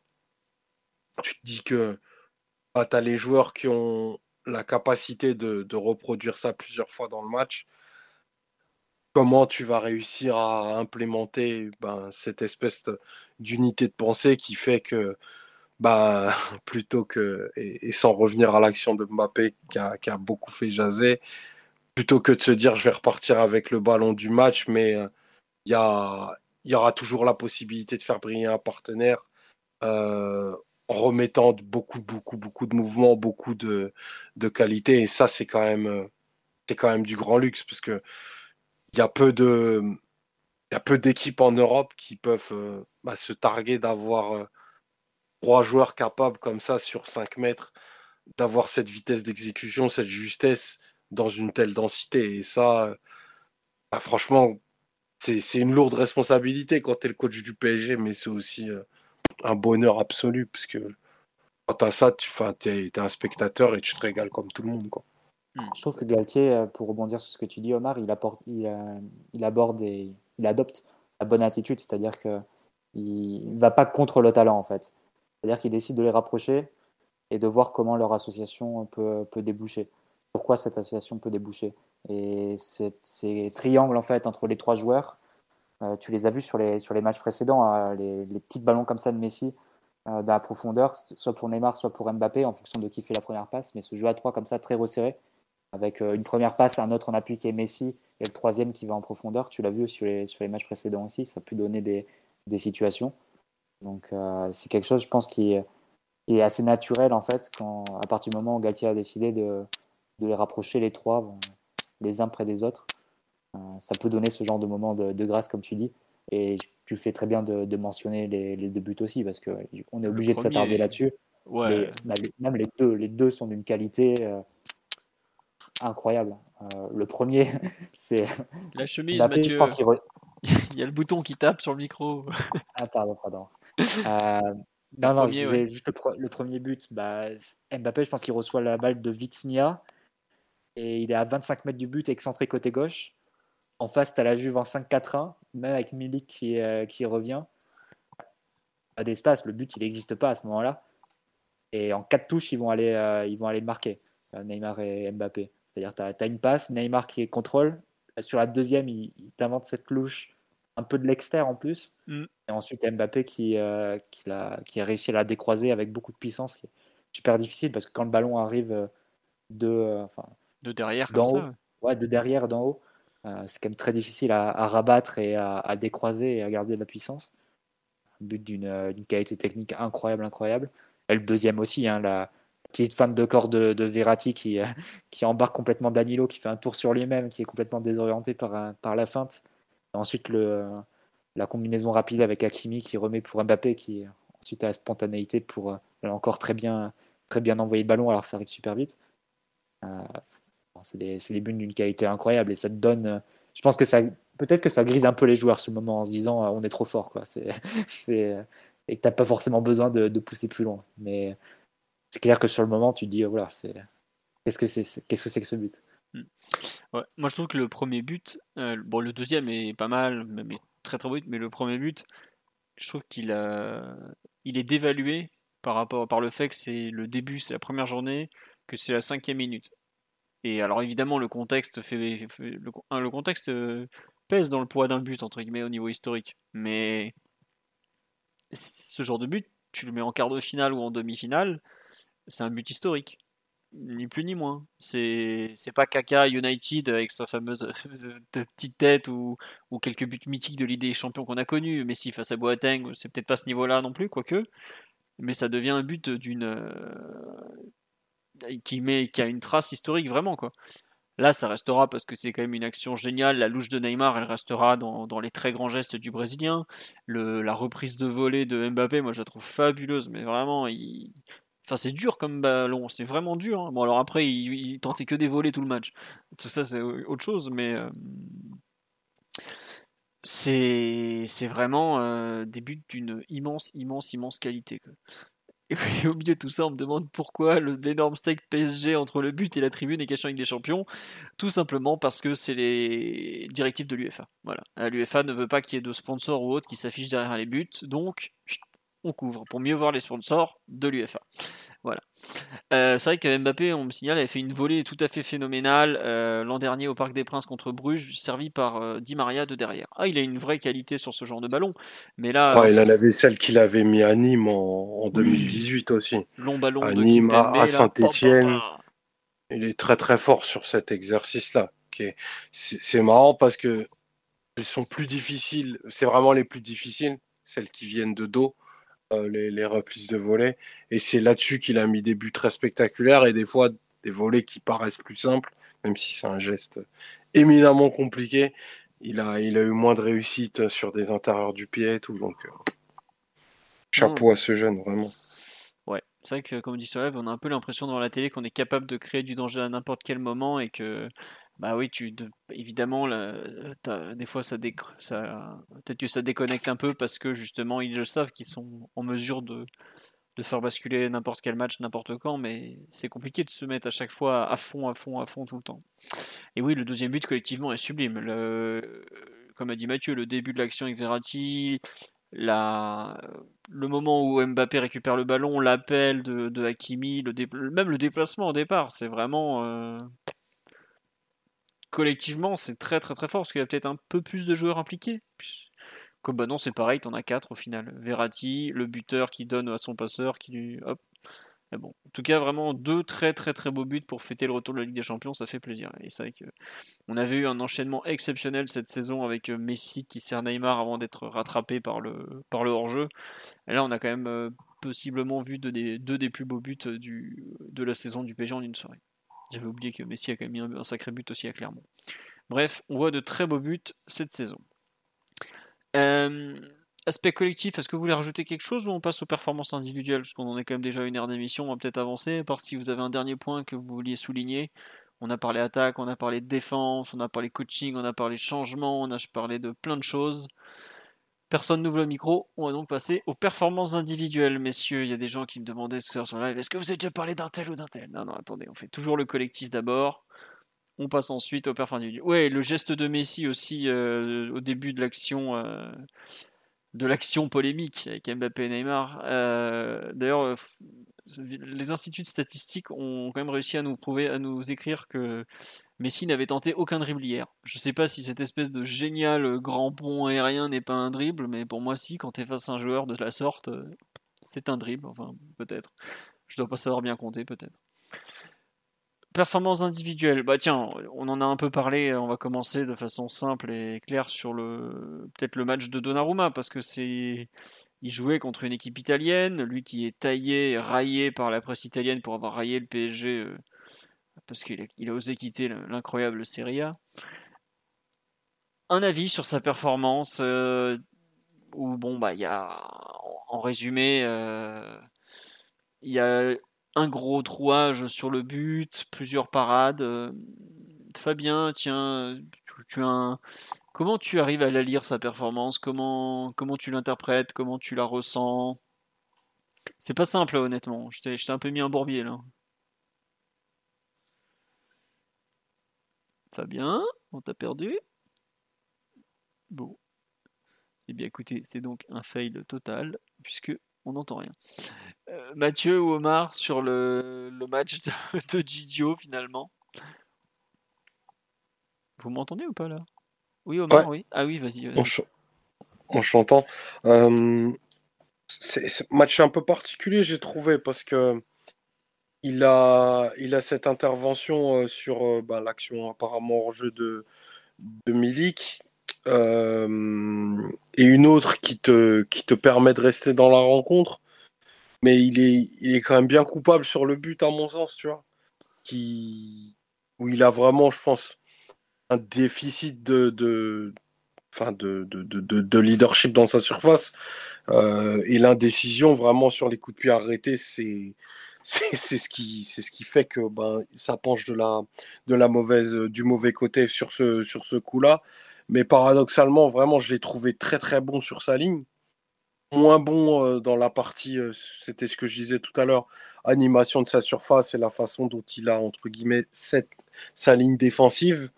Donc je vois pas encore le le Donnarumma vraiment totalement dominant, donnant sa pleine mesure qu'on a vu en première partie de, saison dans la continuité de l'Euro.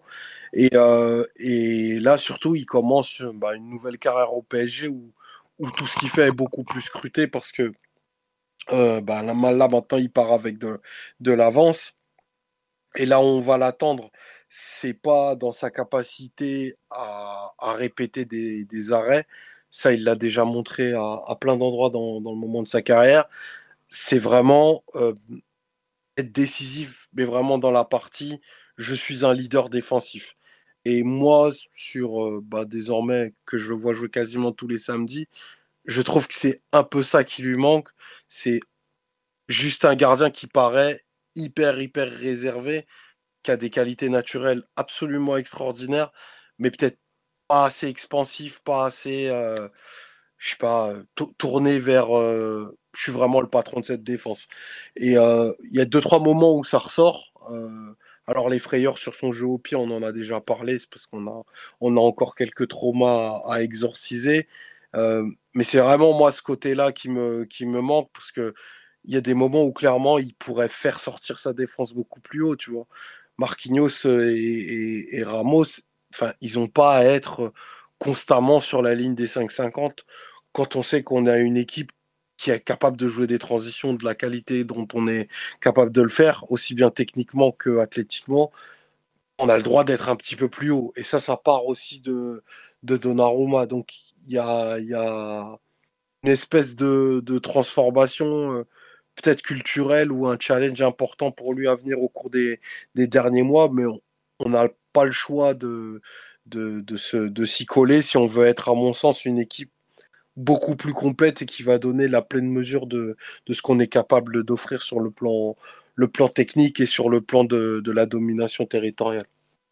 On nous dit vous avez pas des sueurs froides à chaque fois qu'il prend le ballon au pied. Non, pas du tout, non. Faut pas, faut pas non plus euh, revivre toujours dans le, dans le passé. Il, il- a eu un gros problème à Madrid. Après, il a pas non plus euh, et un- une ou deux frayeurs, mais d'un moment, faut pas, faut pas penser tout le temps à ce truc-là. Ça, ça sert à rien déjà. Et puis parce que il en perd pas non plus tant que ça des ballons courts ou des ballons longs. Oui, for- forcément, il en perd plus parce qu'on n'a pas une grande équipe, mais des ballons courts, il en perd pas forcément sur euh, un peu la, vision de d'Omar d'un joueur qui doit encore s'affirmer en fait, si, si on peut résumer. Tu la partages, Mathieu, notamment par rapport à tout ce qu'il a vécu en, en sélection ou même au Milan assez plus jeune, ou tu, pour toi c'est plus peut-être un manque de confiance en ce moment Bah, je pense que c'est plus un manque technique d'appréciation des trajectoires en fait. C'est pas, ça rejoint un peu ce qu'il avait fait euh, Monaco le match où il se trouve euh, une ou deux fois sur des où il apprécie mal où va atterrir le ballon. Plus des ballons au sol, mais là, c'est un ballon aérien. Et d'ailleurs, qui rappelle très pour très quasiment le, le, but que lui avait marqué Icardi dans un, dans un derby milanais. Mm. vous vous souvenez, un, un long centre, je pense, de Vecino et, et Icardi. Et voilà. La Roma qui était sortie. Appel, appel, appel, contre appel absolument fantastique d'Icardi. Quelle époque on vivait à l'époque. Du, du bomber à Maurito. Et ouais, mais Donnarumma qui était sorti avec son épuisette et sa canne à pêche, et... il était passé complètement, resté complètement trop. Et, là, c'était un peu, c'est un peu la même chose. Après, je sais pas dans quelle mesure le, le, le, fait que le gardien sorte comme ça et, se trompe, ça joue sur euh, Nuno Mendes ou ou plutôt Nuno Mendes, je pense, sur, le, sur ce duel-là. Le fait de le rater, d'être un peu perturbé, et, du coup de perdre le, euh, jump face à, face à l'adversaire, en l'occurrence McKenny. Je ne sais pas dans quelle mesure ça, ça influence. Et euh, oui, toujours est-il que je pense qu'il doit, il doit être un peu plus euh, euh, prudent peut-être sur, sur ce type de sortie. S'il ne la sent pas, bah, évidemment, le mieux c'est de pouvoir être bien, de sortir et de bien sortir, de, capter le ballon et, ça donne quand même un, gros, un gros plus à l'équipe. Hein, pour ceux qui ont vu le derby milanais, le week-end dernier, Maignan fait une sortie comme ça aérienne assez loin de son but. De suite, ça, soulage vraiment euh, toute son équipe qui, était, qui traverse un moment où l'Inter pouvait, pouvait égaliser.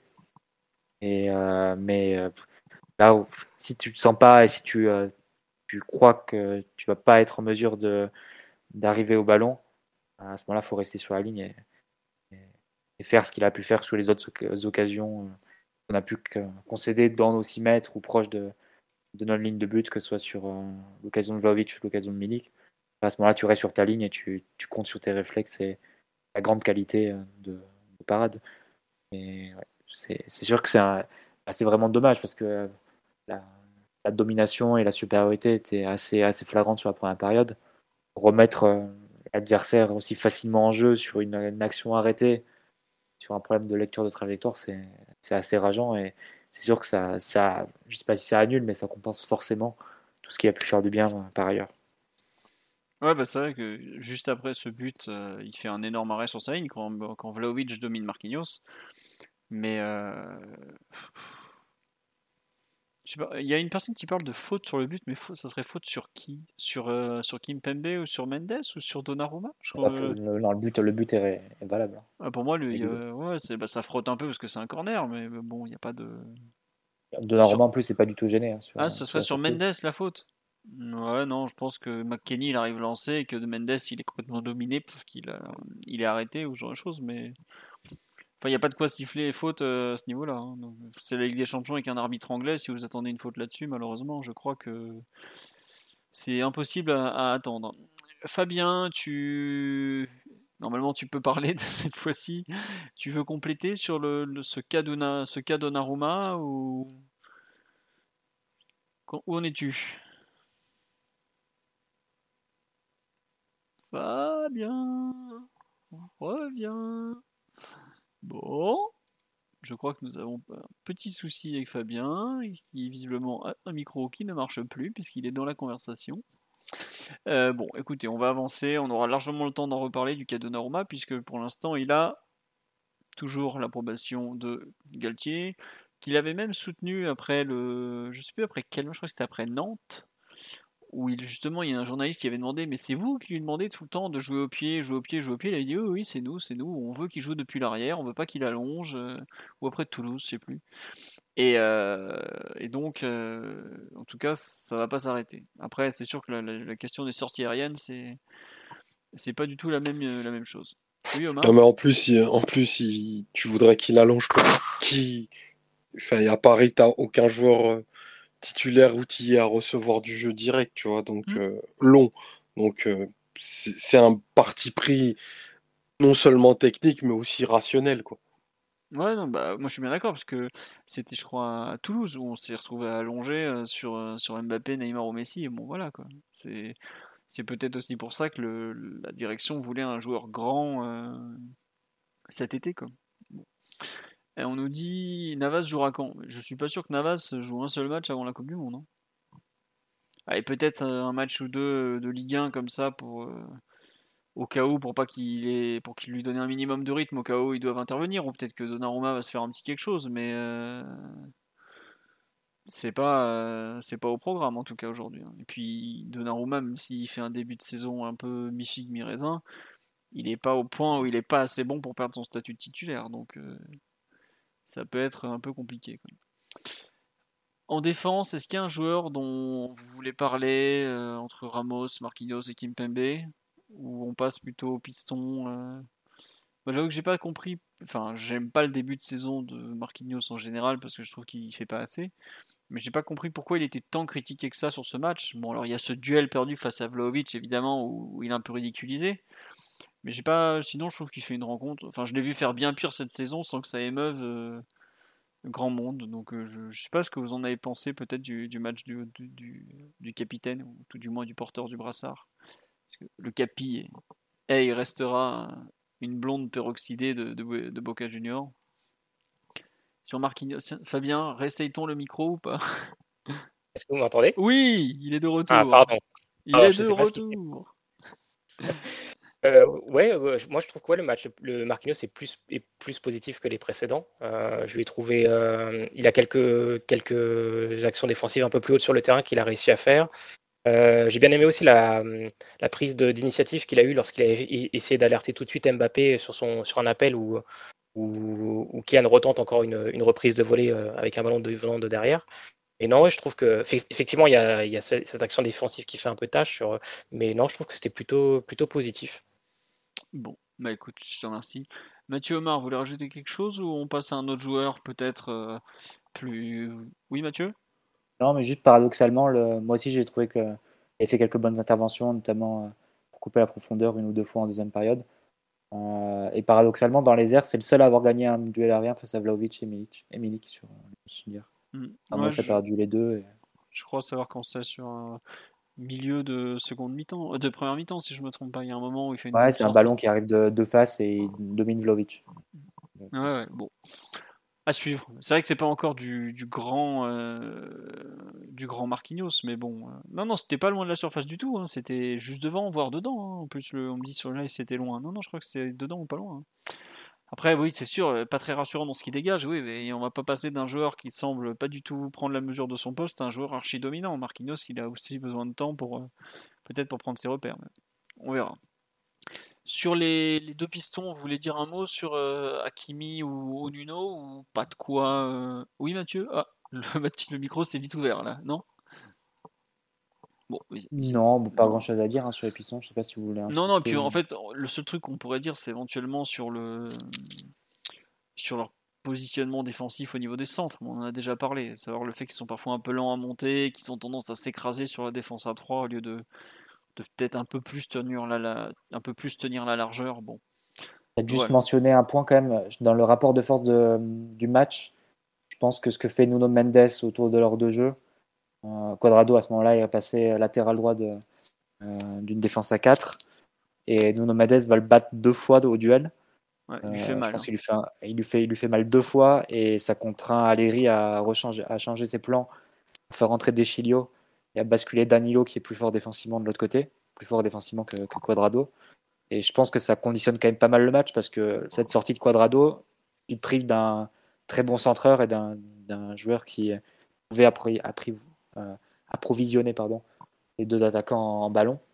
Et, euh, et sans doute que le fait que Nuno Mendes ait pris cet ascendant défensivement a contraint Aliri à un changement et donc à, à retirer du poids offensif à, à son équipe. Et donc c'est pas forcément anodin, même si c'est des, des, situations et des qui débouchent pas sur des occasions nettes. Euh, dans le rapport de force du match, ça, ça a sans doute plus pesé que, que ce qu'on pourrait croire. Et d'ailleurs, juste, euh, tu fais bien de parler. Je trouve que le duel à Quadrado euh, Nuno Mendes c'était un beau duel de, de joueurs de côté. C'est deux, enfin, c'est deux références euh, du poste. Quadrado depuis un bail, Mendes en devenir et même si c'en est déjà une. C'était vraiment un- deux joueurs qui ont des qualités assez différentes, même si Quadrado fut un temps était une mobilette incroyable. Aujourd'hui, c'est un joueur plus mesuré dans son, dans son, dans son expression, j'ai envie de dire, sur le terrain. Mais je trouve que c'était un beau duel de joueurs de couloir. C'est pas si courant au final, il y en a souvent un qui, qui va dominer l'autre. Et là, je trouve que dans son style, Quadrado aussi un peu gêné euh, Mendes, qui fait pas un grand match, hein, comme on dit. voilà, il y a des gens qui l'ont trouvé en dedans. Non, c'était pas un mauvais match, c'était pas un c'était pas un immense match, mais c'était pas un mauvais match. Mais moi, j'avoue, j'ai bien aimé cette, cette opposition entre les deux, qui est quelque chose qu'on voit pratiquement jamais en Ligue 1 où Nuno a bon, rarement d'opposition. Donc c'était cool. Ah oui, le Quadrado de la Fiorentina est un joueur extraordinaire, mais voilà, il a combien maintenant? Il a 31, 32 Mathieu, voire plus que ça. À la Juve, vous comptez pas les années pareilles. Donc... Euh. plus que ça, Quadrado. Je pense qu'il a 34. Aïe, aïe, aïe, c'est vrai que ça fait 34 ans, me dit-on sur la Ah oui, il est pas tout jeune. Et un petit, oui, euh, l'excellent centre de Hakimi, autre, autre, autre côté, euh, pas mal du tout. Effectivement un joli match, mais je sais pas ce que vous en pensez. Je trouve que Hakimi semble avoir retrouvé une, une vraie justesse, ou au moins une. Euh, peut-être pas une vraie justesse, mais une, une, vraie régularité dans ses centres. C'est vrai qu'il peut faire mieux, mais euh, pratiquement à chaque match, il donne au moins un ballon de but. Et l'an dernier, ça n'a pas forcément été le cas. Il a au moins récupéré un peu de cette régularité. Après, bien sûr qu'il peut faire mieux, mais toute l'équipe peut faire mieux encore. Euh, c'était c'est pas rien d'être euh, comme ça un latéral, de, de, de, devoir centrer. Ils, ont pas, ils servent beaucoup de fausses pistes, ils, ont beaucoup de travail à faire, ils doivent faire des allers-retours. Euh, le nombre de fois où Hakimi est revenu à très grande vitesse pour gêner les contres de la Juve et tout, c'est pas facile. Hein. Faut pas oublier qu'aujourd'hui, notre jeu offensif est très, très basé pardon, sur un pôle archi-axial autour de Neymar, Messi, Mbappé, qui sont aujourd'hui des joueurs d'axe, qui ne sont pas des joueurs qui vont beaucoup élargir le jeu. Alors, ils vont utiliser euh, les deux pistons pour étirer la défense et tout, mais y a, on leur demande beaucoup au piston et pas forcément beaucoup de ballons. Hein. Et le jeu se concentre peut-être un peu à l'opposé de Hakimi, mais c'est pas forcément vrai. Hier, euh, le ballon, euh, il n'a pas toujours été euh, côté gauche. Mendes, il y a des moments aussi où il touche pas la balle pendant 5 bonnes minutes dans des zones intéressantes du terrain. Bon voilà, le jeu qui penche à gauche, oui en général, parce que Neymar est plutôt côté gauche, parce que Mbappé va aussi plutôt naturellement de ce côté-là mais c'est pas. Il y a aussi une façon d'utiliser les pistons comme des fausses pistes qui font qu'ils ont un rôle ingrat. Après, la question qui revient toujours, c'est dans les 30 derniers mètres. Est-ce qu'il vaut mieux avoir le, pied, le ballon dans les pieds de Messi, Neymar et, ou Mbappé, ou dans les pieds de Hakimi et Mendes en priorité? Je pense que la réponse est facile. Et donc c'est normal qu'il le touche moins que les trois joueurs les plus doués sur le terrain, tout simplement. Mais bon, c'est comme ça, c'est tout. On va passer au milieu de terrain. Un petit mot peut-être sur euh, la rencontre euh, de, des féminines. Non, je rigole. On parle des féminines sur live, je sais pas pourquoi. de Vitinha ou Verratti plutôt. Ça, nous concerne un peu plus. Euh, vous voulez commencer par lequel? Par le petit italien ou par le petit portugais? Parce qu'on va parler des deux, je pense. J'ai pas réussi à trouver une photo avec les deux, donc. Omar, tu vas choisir. Tu es le plus sage de nous. Je te laisse parler. Tu veux parler de, duquel? De Vitinha ou de Verratti? Allez, Verratti. Allez, j'ai ça sous la main. Très bon match, très bon match. Je sais même pas en fait. je sais même pas parce que c'est tellement habituel en réalité. C'est sur, c'est sur des standards classiques pour lui qui. Enfin, il, il oublie jamais le smoking au pressing quand c'est les grandes soirées. Je pense qu'en plus c'est un match qui devait émotionnellement lui tenir à cœur. Je sais pas si, et Mathieu sera mieux placé pour moi pour le dire, je sais pas s'il est supporter de la, de la Juve. Il, me semble. C'est son, seul défaut. Euh, ouais, voilà. Dans, parmi son, son, océan de qualité. Et c'est un club dont je pense qu'il a été très proche euh, avant de nous rejoindre. Donc, euh, une partie qui émotionnellement avait du sens pour lui. Et effectivement, bah, il a encore été bah, trois crans au-dessus. tous ceux qui ont peuplé cette zone dans, le match d'avant-hier maintenant, euh, avec euh, bah, encore une, des dribbles sous pression qui n'appartiennent qu'à lui, hein, ce qui fait euh, sur la ligne de touche, j'ai plus, plus la minute exacte, il me semble que c'est après la, la 70e, ça c'est encore d'une classe folle, la signature d'un joueur rare, un joueur qui comptera immensément dans l'histoire du club.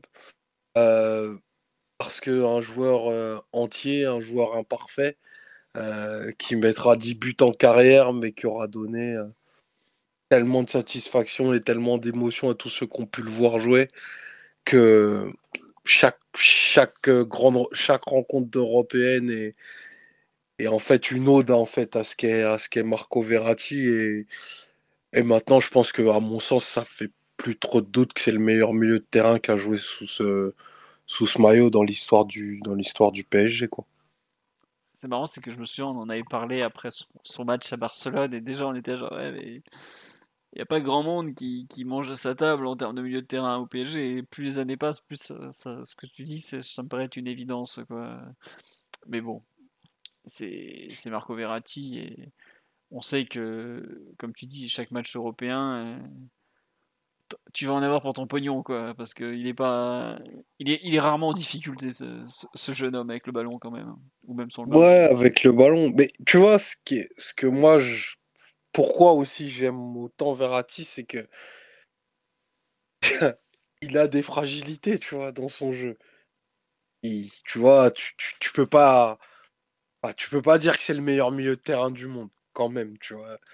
Aussi, aussi fort qu'il soit, il y a deux trois, deux, trois aspects de son jeu qui font qu'il est pas en... enfin, qui sera jamais Luka Modric, par exemple, tu vois.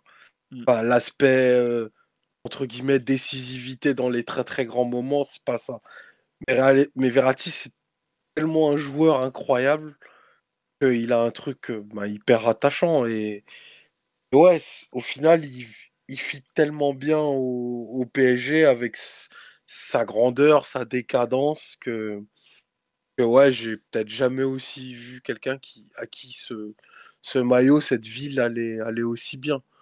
Tu vois, cette, euh, cet orgueil qu'il a à la ligne de à jamais dégager le ballon, à faire ce dribble-là à la sortie de touche, c'est une façon, enfin, c'est la façon dont Paris regarde les provinciaux.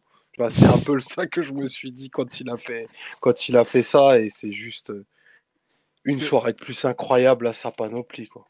Ah bah, les soirées européennes légendaires de Verratti, on les compte plus, mais en plus, ce qui est marrant, c'est qu'il fait le tour de Vlaovic, si je me trompe pas qui est quand même pas déjà un mec facile à faire le tour. Et je sais pas qui se prend cette espèce de râteau euh, incroyable, mais enfin, c'est une humiliation terrible. T'as un, petit bonhomme d'un mètre 65 qui est en déséquilibre, qui sauve une touche, tu viens, tu te fais mais humilier devant toute la planète, et l'autre repart encore après. Quoi.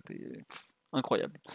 Je sais pas Mathieu ou Fabien si vous voulez rajouter quelque chose sur le, match de Verratti ou, où le jeune, euh, le jeune Verratti est toujours aussi phénoménal, mais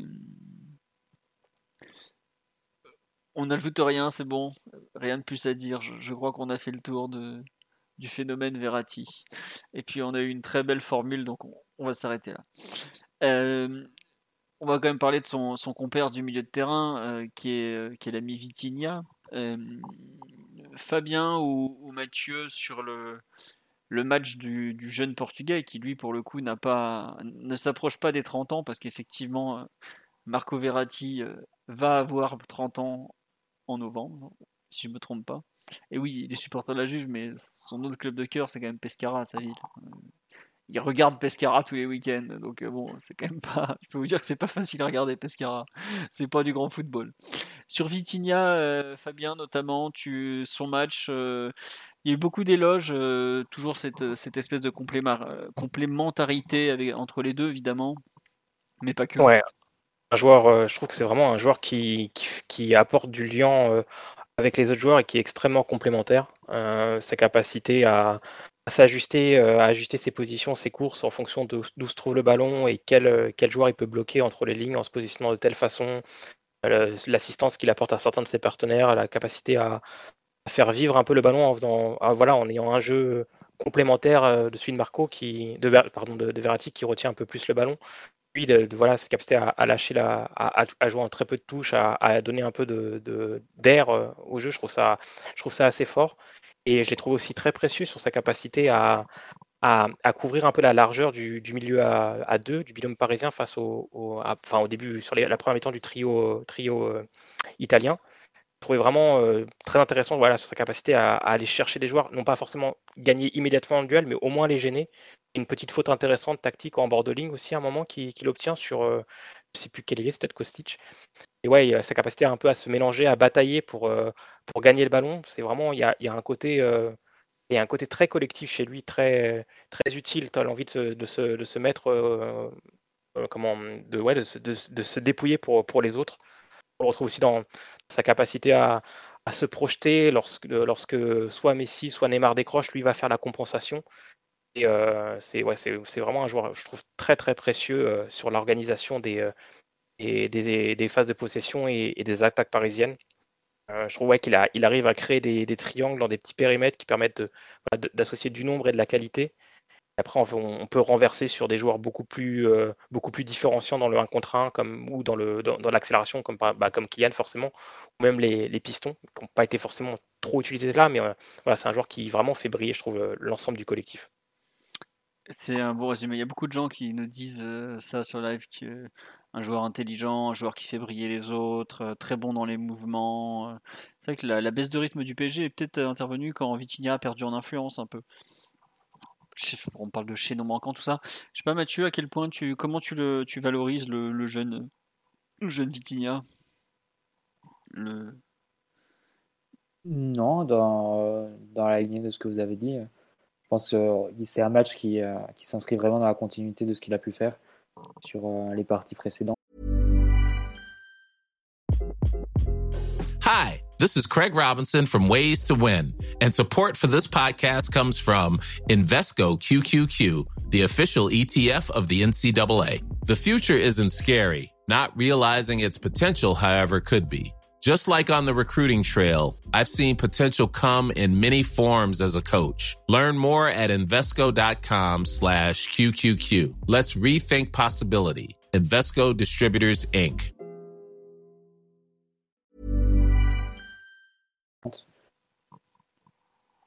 D'accord. moi, je trouve que là où il est le plus intéressant, c'est dans la, pour le moment en tout cas, il faudrait, il faudrait le voir euh, dans d'autres contextes, peut-être euh, sans Verratti, où là, il aurait sans doute un poids plus, euh, plus important encore euh, à, la construction, à la base du jeu. Et là, euh, entouré de, de ces joueurs, des joueurs actuels, pour moi, là où il est le plus intéressant, c'est les compensations et dans, et dans la complémentarité de ses mouvements et, de ses déplacements par rapport à ce que demande le jeu et ce que demandent ses partenaires.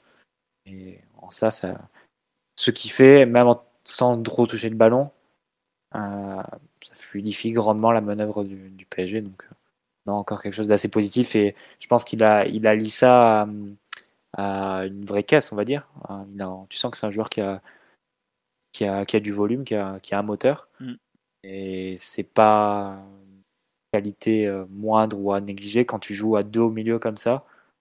Aussi bien lui et Verratti arrivent à associer et à allier à la fois leur qualité technique, leur qualité de, une grande mobilité, puis aussi un volume de jeu qui, leur permet de, répéter euh, quasiment sur les 90 minutes euh, des efforts qui sont assez soutenus, parce que forcément, comme le dit Galtier, de base, c'est un système qui est, un peu déséquilibré, donc euh, forcément, ça, leur demande beaucoup.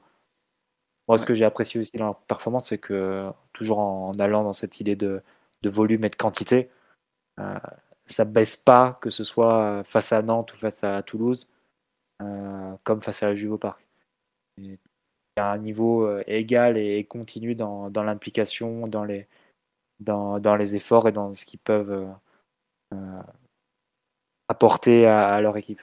Donc ça, ça, rend le duo assez fiable et assez régulier et quelque chose sur lequel l'équipe peut vraiment s'appuyer dans, dans la continuité. Donc, c'est que je trouve, juste, je me permets de couper, il a peut-être plus de matchs dans la continuité du match. On voit qu'il, comme dit sur live, il court énormément, il perd un peu en lucidité sur la fin, donc ça se sent.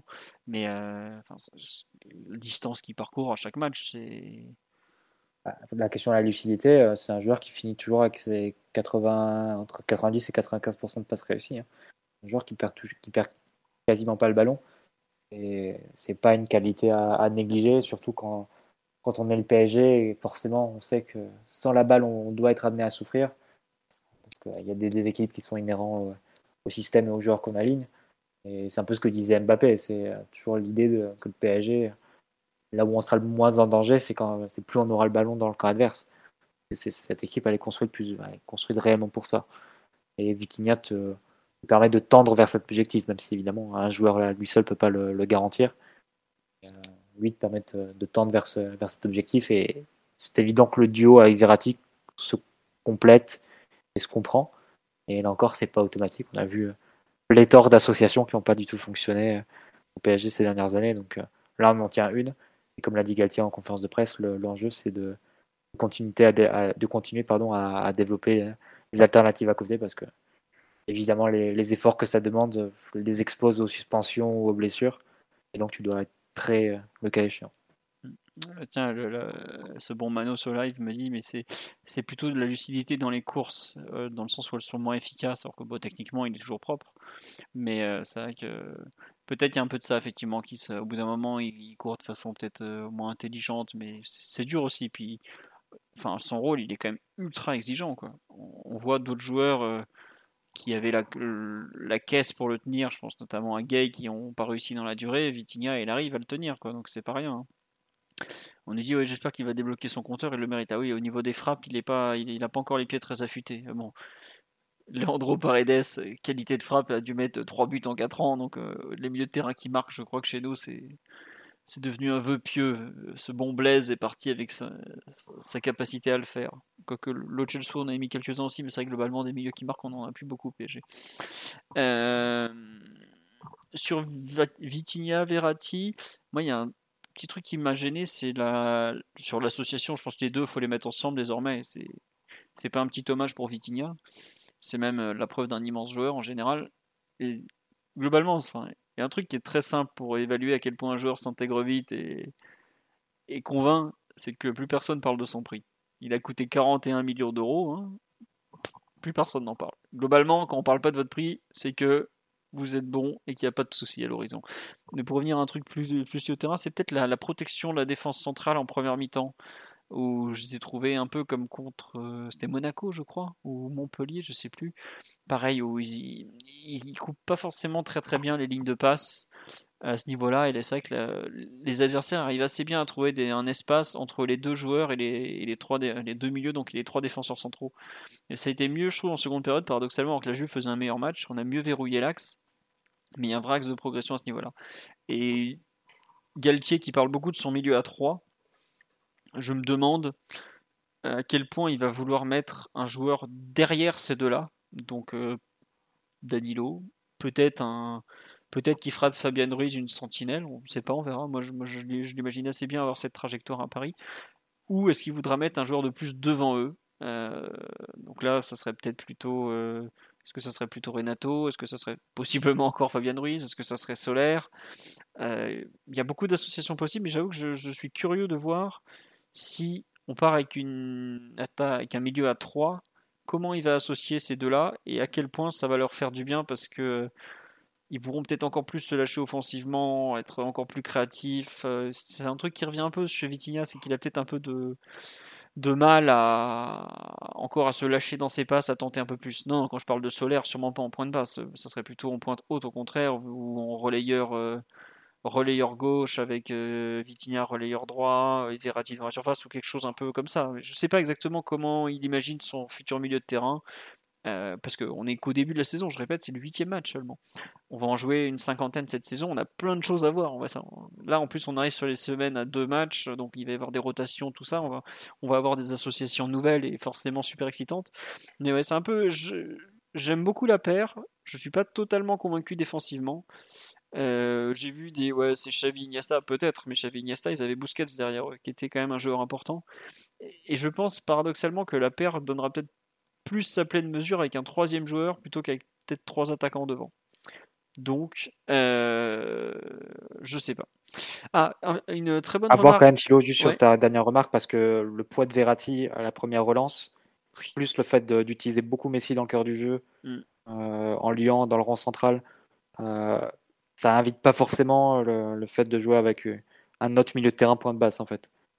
Parce que tu as déjà suffisamment de monde pour, pour bah, construire le jeu de derrière il y a une remarque effectivement sur on dit mais sur le, positionnement là de axial, on dit c'est peut-être lié au positionnement des pistons qui s'alignent. Verratti et Vitinha s'orientent automatiquement en trois quarts pour pouvoir intervenir sur la largeur, ce qui fait qu'ils ne ferment jamais réellement l'axe. Ouais non mais c'est comme je le dis, ils ont un rôle tous les deux, mais qui est hallucinant. Ce qu'on leur demande, c'est énorme en termes de de volume à couvrir, de distance à couvrir, ce qu'ils doivent faire avec le ballon, ce qu'ils doivent faire sans ballon, ce qu'ils doivent faire en défense, ce qu'ils doivent faire en attaque. Je ne sais pas à quel point on se rend compte euh, les joueurs complets qu'il faut. Bah, on a bien vu, euh, c'est pas du tout pour me, moquer de lui. Renato Sanchez, quand on lui a demandé de faire autant, il, il a littéralement coulé, alors que c'est quand même un super joueur. Et on voit que c'est très très dur. On voit que des, bons joueurs n'arrivent pas à le tenir. Euh, donc voilà, mais c'est juste que je, me demande euh, aujourd'hui, est-ce que c'est est -ce c'est déjà devenu par exemple un, point tellement fort du PSG qu'il faut commencer à penser par rapport à eux et pas forcément tout le temps euh, par rapport aux trois de devant? Parce que notamment bah, Messi est en fin de contrat qu'il a 35 ans, parce que Neymar est fragile aussi malgré tout, parce que bon Mbappé en, en théorie on est tranquille pour deux ans, mais euh, moi je vraiment je me demande à quel point euh, quelle sera la prochaine étape avec Vitinha Verratti, comment les aider pour que ce duo qui est déjà moteur devienne peut-être pas le cœur de l'équipe, mais, mais pas loin quand même en fait. Aujourd'hui, pour moi, on en est déjà là avec ces deux-là, parce qu'ils sont tellement, ils sont tellement performants que qu'ils doivent faire encore mieux. Après, peut-être qu'effectivement, ce rôle, ça doit être celui de Marquinhos qui, qui doit peut-être plus quitter sa défense pour devenir un milieu de terrain. Je sais pas, mais je trouve qu'il y a, on a une base de travail absolument phénoménale avec ces deux-là quand même. Donc, euh, on a dit prochaine étape, retour du capi et passage à défense à 3. Ah non, J'y pensais hier un moment pendant le match, je me dis qu'est-ce que ce duo aurait donné avec Paredes derrière eux par exemple? C'était voilà, qu'est-ce que ce duo aurait pu donner avec le, Marquinhos exceptionnel de 2018-2019 qui jouait à moitié milieu de terrain, moitié défenseur? Pareil, c'est une question que je me pose des fois. Pas le Marquinhos actuel un peu mollasson là, mais bon, à suivre. J'avoue que ça fait partie des, trucs qui me qui m'intéressent pour euh, pour la suite de la saison notamment. Vous voulez rajouter quelque chose sur le match de Vitinha, euh, Fabien, Omar ou Mathieu Ou on passe peut-être un petit mot sur les, trois de devant? Euh, Bon. On commence par lequel devant? On commence par le, le double buteur, l'Argentin qui a peut-être un peu moins brillé, le, génial Brésilien. De, duquel des trois attaquants voulez-vous parler? Vous voulez dire un petit mot de l'entrée de Danilo qui est, comme toujours, euh, un joueur euh, rare et, fiable? Il est très très fiable. On, en, on pense à toi, Thomas. Surtout moi d'ailleurs. Les autres, beaucoup moins. moi, je non, on n'y pense pas du tout. C'est faux, tu as commenté son, son, licenciement. Je pense à Graham Potter. je pense à Zoltlev dans la forêt noire. Bah, c'est vrai que Zolt, un jour près, il pouvait récupérer Leipzig et finalement ils ont pris un autre. Bref, non, euh, tu veux dire un mot sur Danilo ou on passe, à, on passe aux attaquants, euh, Omar? On va passer aux attaquants peut-être? Non, non, l'entrée de Danilo, on en a parlé tout à l'heure. On voilà. parlait des attaquants. Ouais. Alors, t'as été plutôt Messi, plutôt Neymar ou plutôt Mbappé hier finalement? Tiens, c'est toi qui vas choisir lequel t'as préféré des trois? Euh... Ah, c'est compliqué. On va dire que j'ai quand même ah, j'ai quand même préféré Mbappé. Ah ouais, à ce moment-là? En fait, non, mais c'est marrant, c'est que, juste, attends, avant que je te lance, il y a une différence. En fait, il met deux buts, et, j'ai... le pauvre, il se fait parfois allumer parce qu'il n'a pas fait la passe ou parce qu'il rate le troisième. Et je trouve que c'est, c'est injuste, en fait, par rapport à ce qu'il fait en première ah, mi-temps. C'est... te ah, dire. Il s'est même fait euh, allumer parce qu'il rigolait à une blague de son entraîneur la veille, donc à partir de là. ouais, c'est pas toujours très, très constructive. Non, mais tu vois, on parle, du joueur qui faisait la, la couve du, du enfin qui était dans l'interview dans le New York Times euh, le jour avant. Faut pas donner à manger à Tariq Panja. Lui, faut pas. Fallait pas y aller. faut pas le faire. Ça, c'était pas bien. Ça. non, mais oui, c'est. Après l'interview, elle avait trois mois, hein, donc bon. Mais c'est vrai que c'est pas rien un joueur du PSG qui donne une interview au New York Times, c'est pas. Je pense que c'est une première historique. Mais donc oui, le match de Mbappé pour revenir un peu sur le terrain. Après, euh, vraiment, parler de, de préférence euh, quand tu compares son match à celui de, Neymar, qui est aussi excellent en tout point, c'est juste que moi, je, je n'arriverai pas à banaliser un, joueur qui met deux buts en, reprise de volée dans un match de Ligue des Champions et qui arrive à faire passer ça pour une perf totalement anecdotique. on parle peu de, peu de chiffres, mais quand même, à ceux de Mbappé dans cette compétition sont tout simplement euh, étourdissants depuis de, de longs mois. Il n'y a, pas, a pas un style d'opposition qui lui, qui lui résiste. Hier, on, on a vu ses qualités euh, bah, très clair, effectivement. Enfin, en termes de, de, vélocité sur les premiers appuis, on sait qu'il a, qu'il pas d'égal. Mais moi, je, lui imaginais, je, je, ne lui imaginais pas pardon, cette capacité à, décider rapidement et, à marquer de cette, de cette façon-là et de façon répétée. Dans un match qui lui a en réalité offert que, peu d'occasions. Il aura pesé à nouveau de tout son poids sur le résultat. Alors oui, on parle beaucoup de, cette passe qu'il n'a pas fait, qu'il aurait rapidement, pu faire euh, après sa conduite, mais je pense que dès qu'il a vu le terrain s'ouvrir, il voulait absolument marquer et que il a absolument pas considéré l'option de passe de Neymar. C'est effectivement euh, une action un petit peu contre le jeu, on peut, on peut le dire. Mais bah, enfin, on peut se dire que la probabilité que, que, Neymar marque tout seul face au but euh, ah oui, ça, aurait été plus grande. Mais euh, non, mais je trouve qu'en fait la passe n'est pas si évidente en fait. C'est ah. une action que j'ai revue peut-être 20 fois aujourd'hui. Et autant au départ, je suis d'accord avec toi et avec beaucoup de gens comme dire oui, il doit faire la passe, il doit faire la passe. Et à la fin, je trouve que la passe, elle n'est pas du tout évidente en fait. Ah, il, se la rend, il se la rend compliqué en fait. Il a une mauvaise touche à l'avant-dernière. Sur, son, sur, sur son premier contact avec le ballon, il a la place, le temps et l'espace pour la mettre. Sa deuxième, euh, sa deuxième conduite est un petit peu longue et je pense que dès ce, dès ce contact-là au ballon, euh, il est parti bien en tête pour finir l'action et, à partir de ce moment-là, on, voit bien qu'il n'y a plus de prise d'information, rien. Il, veut finir et puis, puis c'est aussi un petit peu normal d'avoir ce genre, euh, ce genre d'orgueil quand tu peux t'offrir un triplé, rentrer avec le ballon en, Ligue des Champions, quand tu sais que Mbappé, tout ce qu'il fait, c'est pour, enfin, c'est à l'hôtel de, son livre d'histoire, quoi. Donc, il, il, va pas se priver, même si le jeu ne l'appelle pas. Bon, bref, j'ai trop parlé d'un fait de jeu, parce que ça reste un fait de jeu. La, partie, globalement, euh, dans son ensemble, elle est, elle est excellente. Et, si tu peux compter sur Mbappé, sur les bases de celles qui étaient les siennes en, en Ligue des Champions, notamment l'année dernière, je pense on s'est. Enfin, le fait de s'aborder à, à Madrid, nous a privé possiblement de plusieurs matchs et de plusieurs perfs euh, individuels tout bonnement historiques. Si l'équipe continue d'avoir euh, le rendu collectif, on a euh, l'appétit offensif et, le volume technique, je pense que Mbappé peut, peut faire deux, trois trucs assez incroyables d'ici au mois de mai dans, la, dans la compète et, et forcément, bah, on en aura besoin.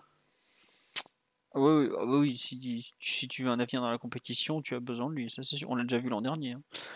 Je sais pas, Mathieu ou, Fabien, ce que vous avez pensé de son match, si vous êtes aussi positif que Omar. Moi, j'avoue que je, trouve que dans son match, il y a une vraie rupture avant la grosse faute de Bremer et après.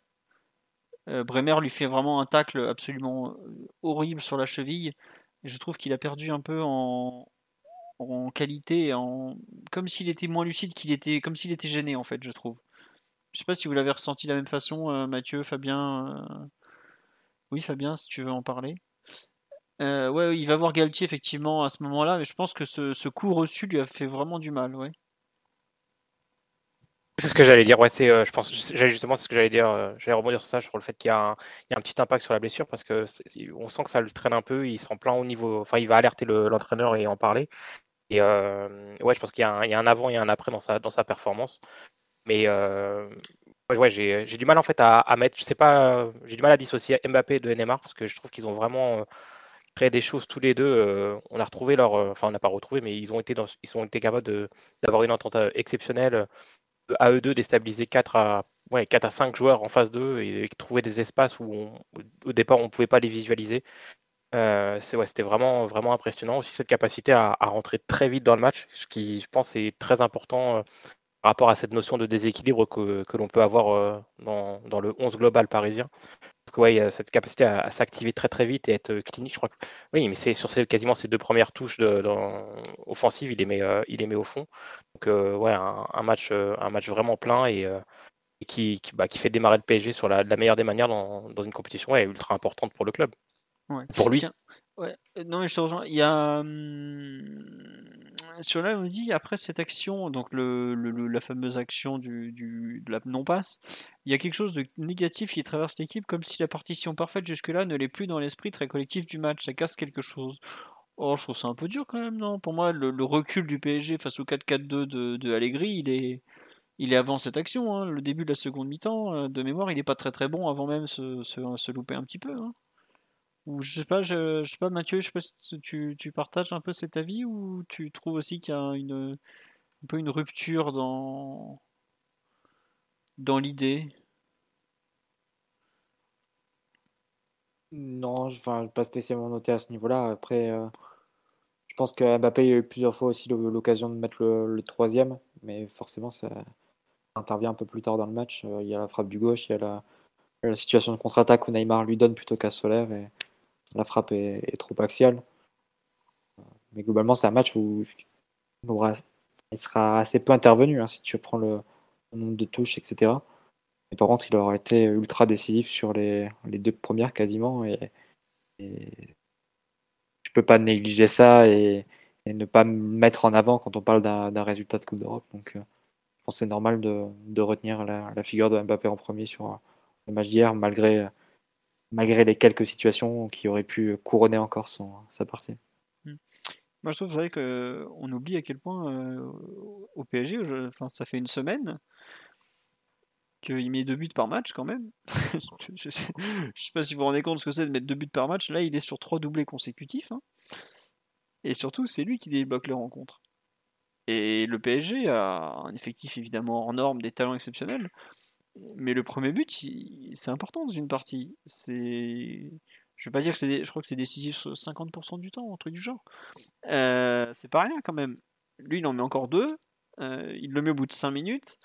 On a, on a déjà dit à quel point ce, ces deux buts étaient extraordinaires collectivement, mais sa finition est assez folle. D'ailleurs, c'est fou qu'il rate euh, un peu. Je trouve l'action la, où il frappe pied gauche, je la trouve vraiment pas bonne du tout.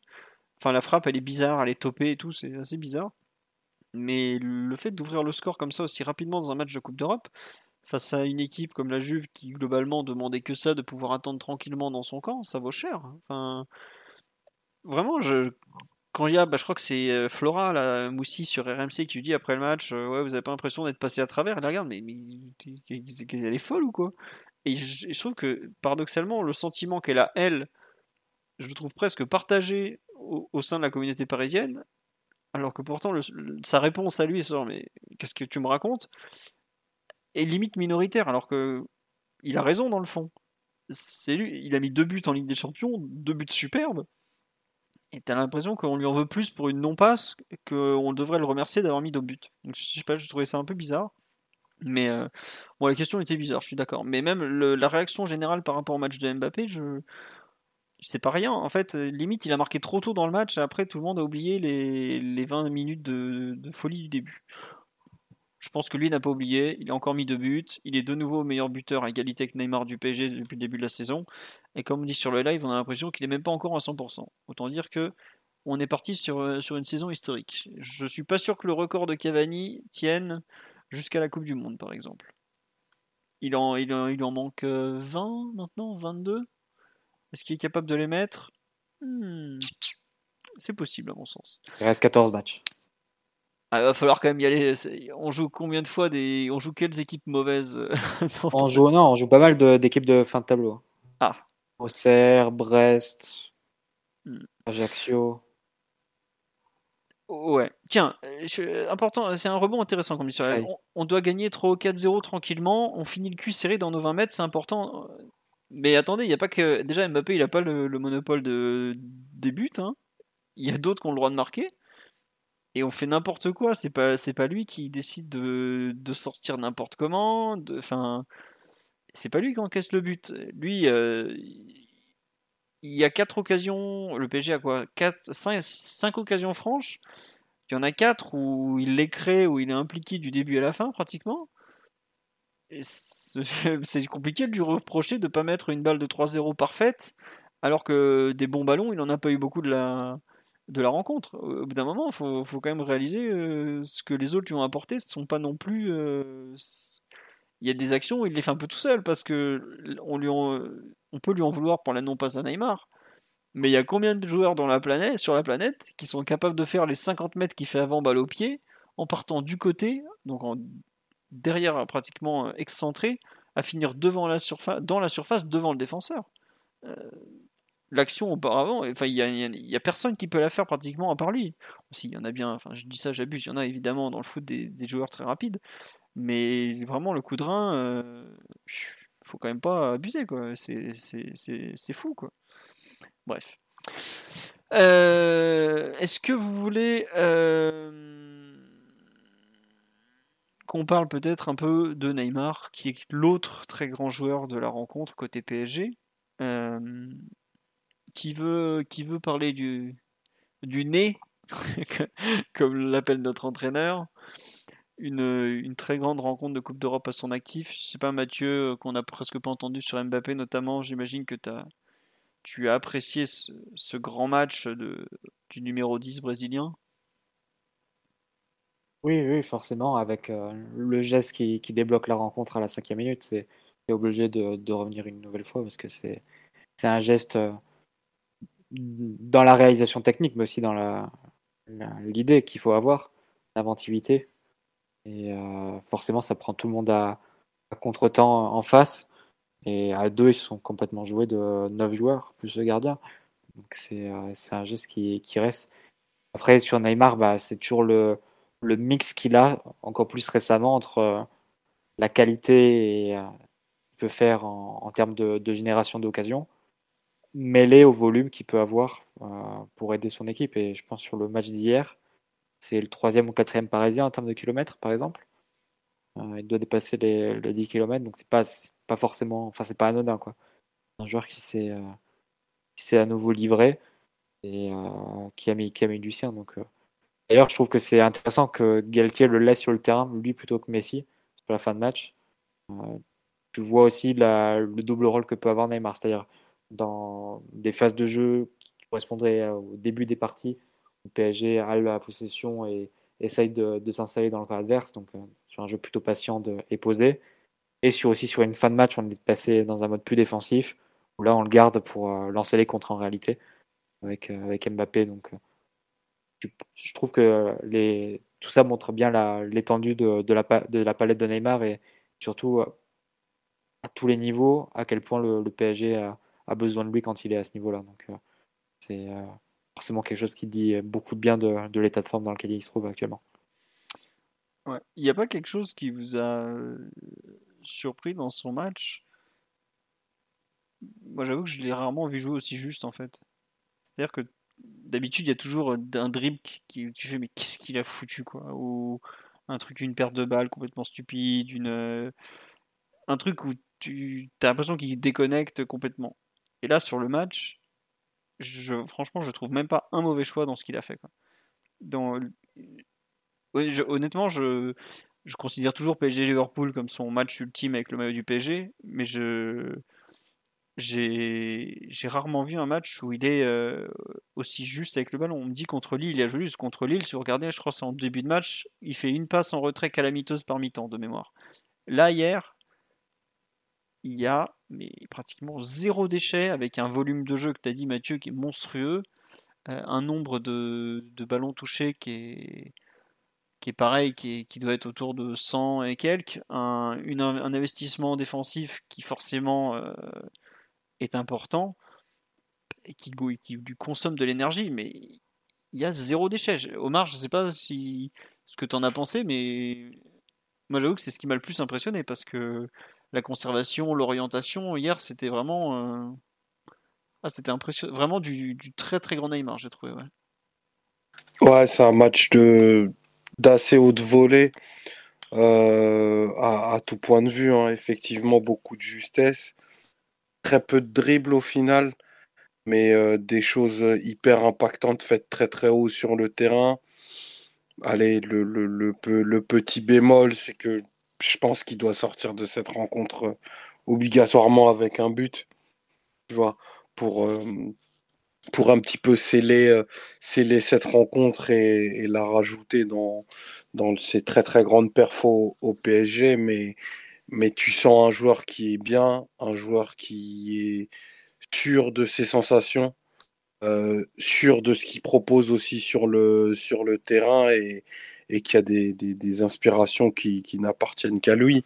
Euh, même si le, le geste qu'il a fait, euh, la louche est emprunté à Néné, hein, dans un but assez célèbre qu'on a vu dans un, dans un PSGOM, comme c'est son pote, il pourra, il pourra lui en parler, mais vraiment, enfin, tu as Neymar à ce niveau-là, vraiment, tu n'as aucune limite offensive euh, qui, doit, qui peut se dresser, quoi. T'es obligé d'être hyper créatif, tu es obligé de, de, tout le temps déséquilibrer, avoir un volume d'occasion euh, et un flow qui doit être totalement euh, ininterrompu. Et c'est pour ça que je pense que l'équipe doit, doit être encore plus, je dirais, en appétit en termes de, de, volume physique et de dépenses parce que tu as, vraiment un joueur qui est dans un. Qui a des sensations devant le but et, dans ses zones de passe qui, qui, juste, qui sont juste incroyables. Quoi. Ouais, comme tu dis, on nous dit c'est Neymar à 100%, c'est juste le meilleur joueur du monde.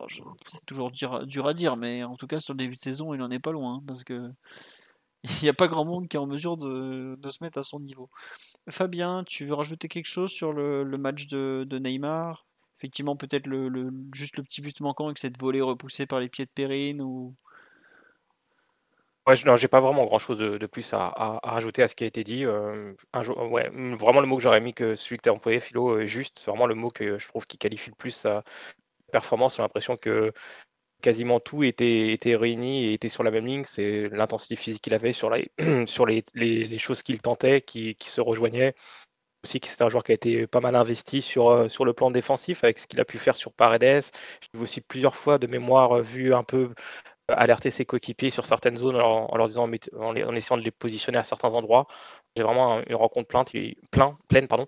je l'ai vraiment senti très très investi, très concentré du début, jusqu'à la fin.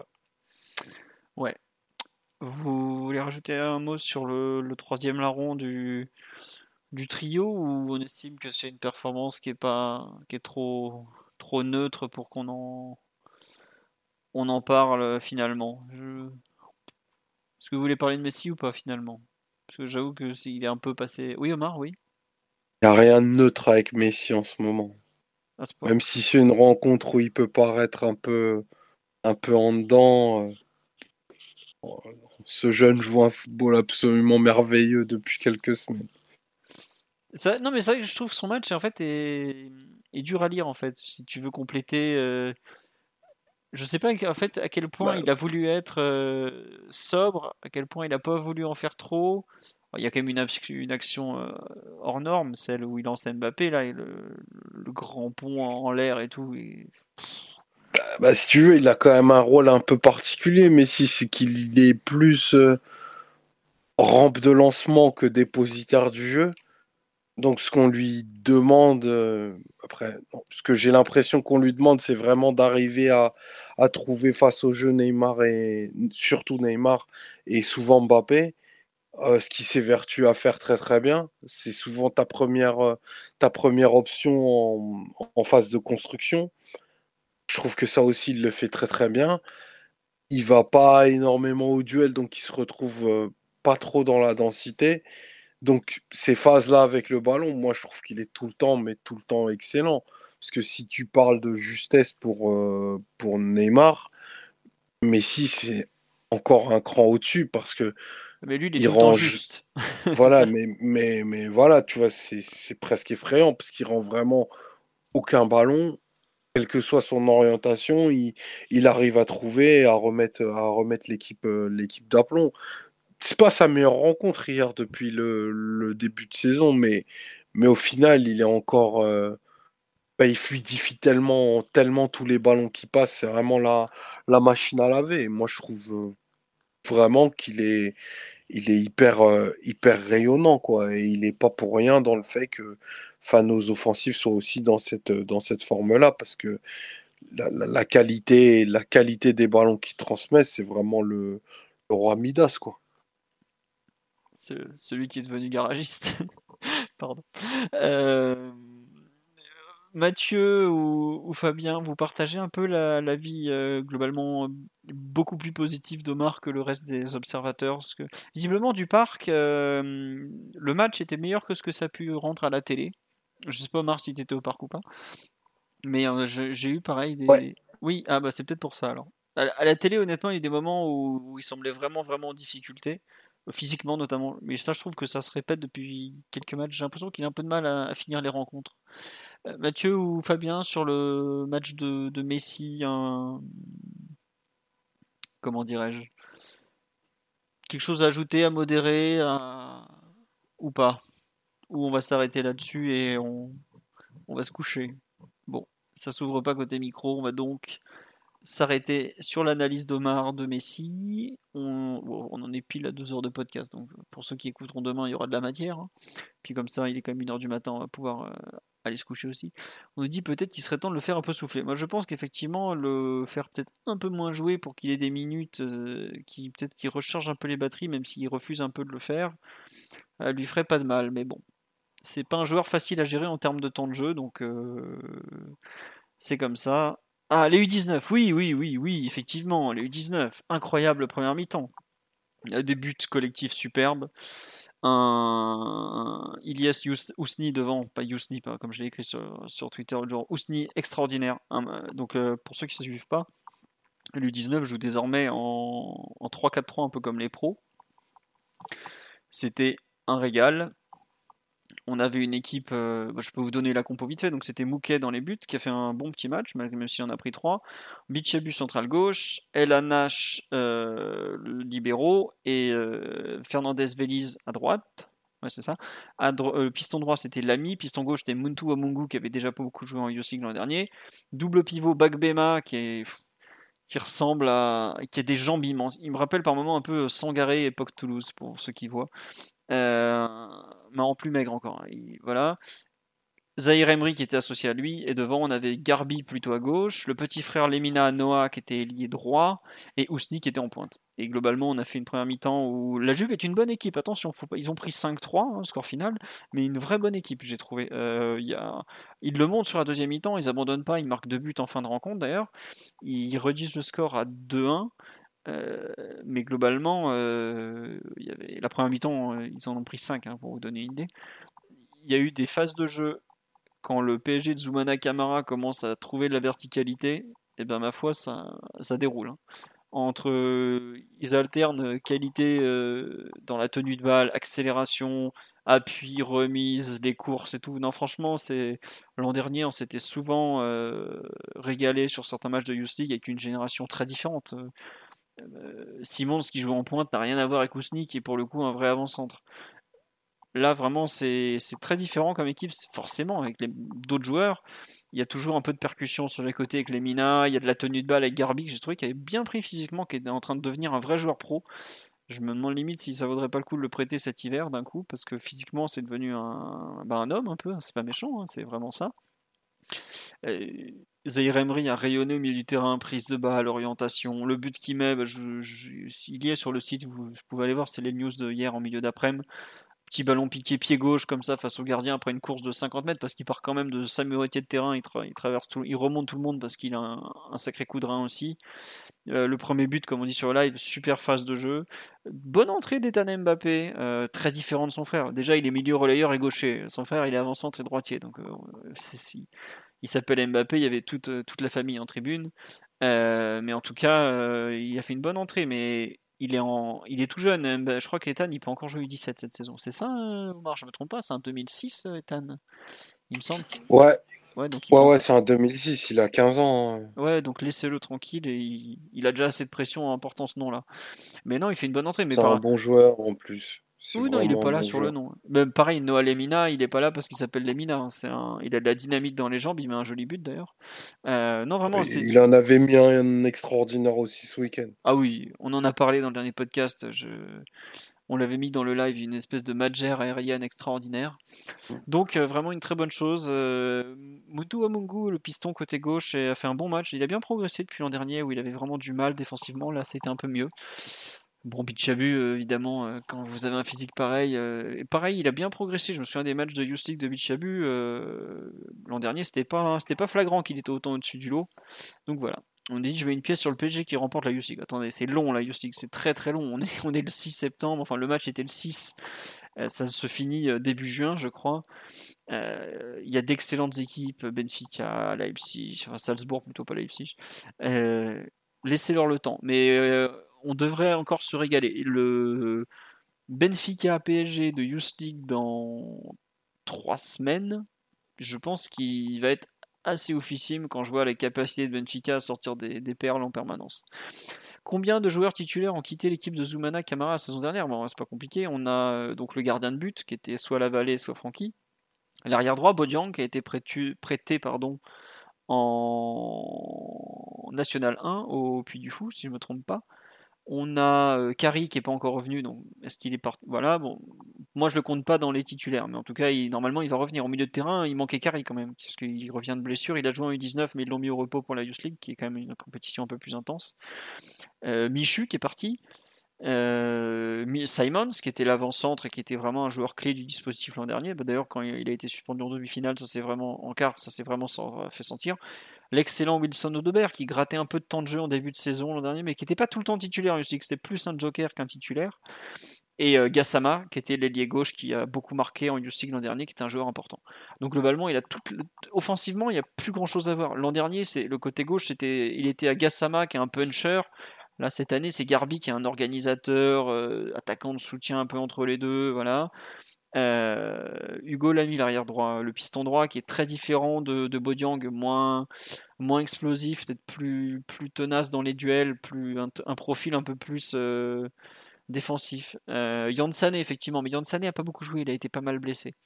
Voilà. Où sont diffusés les matchs de Youth League? BIN 1 ou le site de l'UFA, ufa.tv.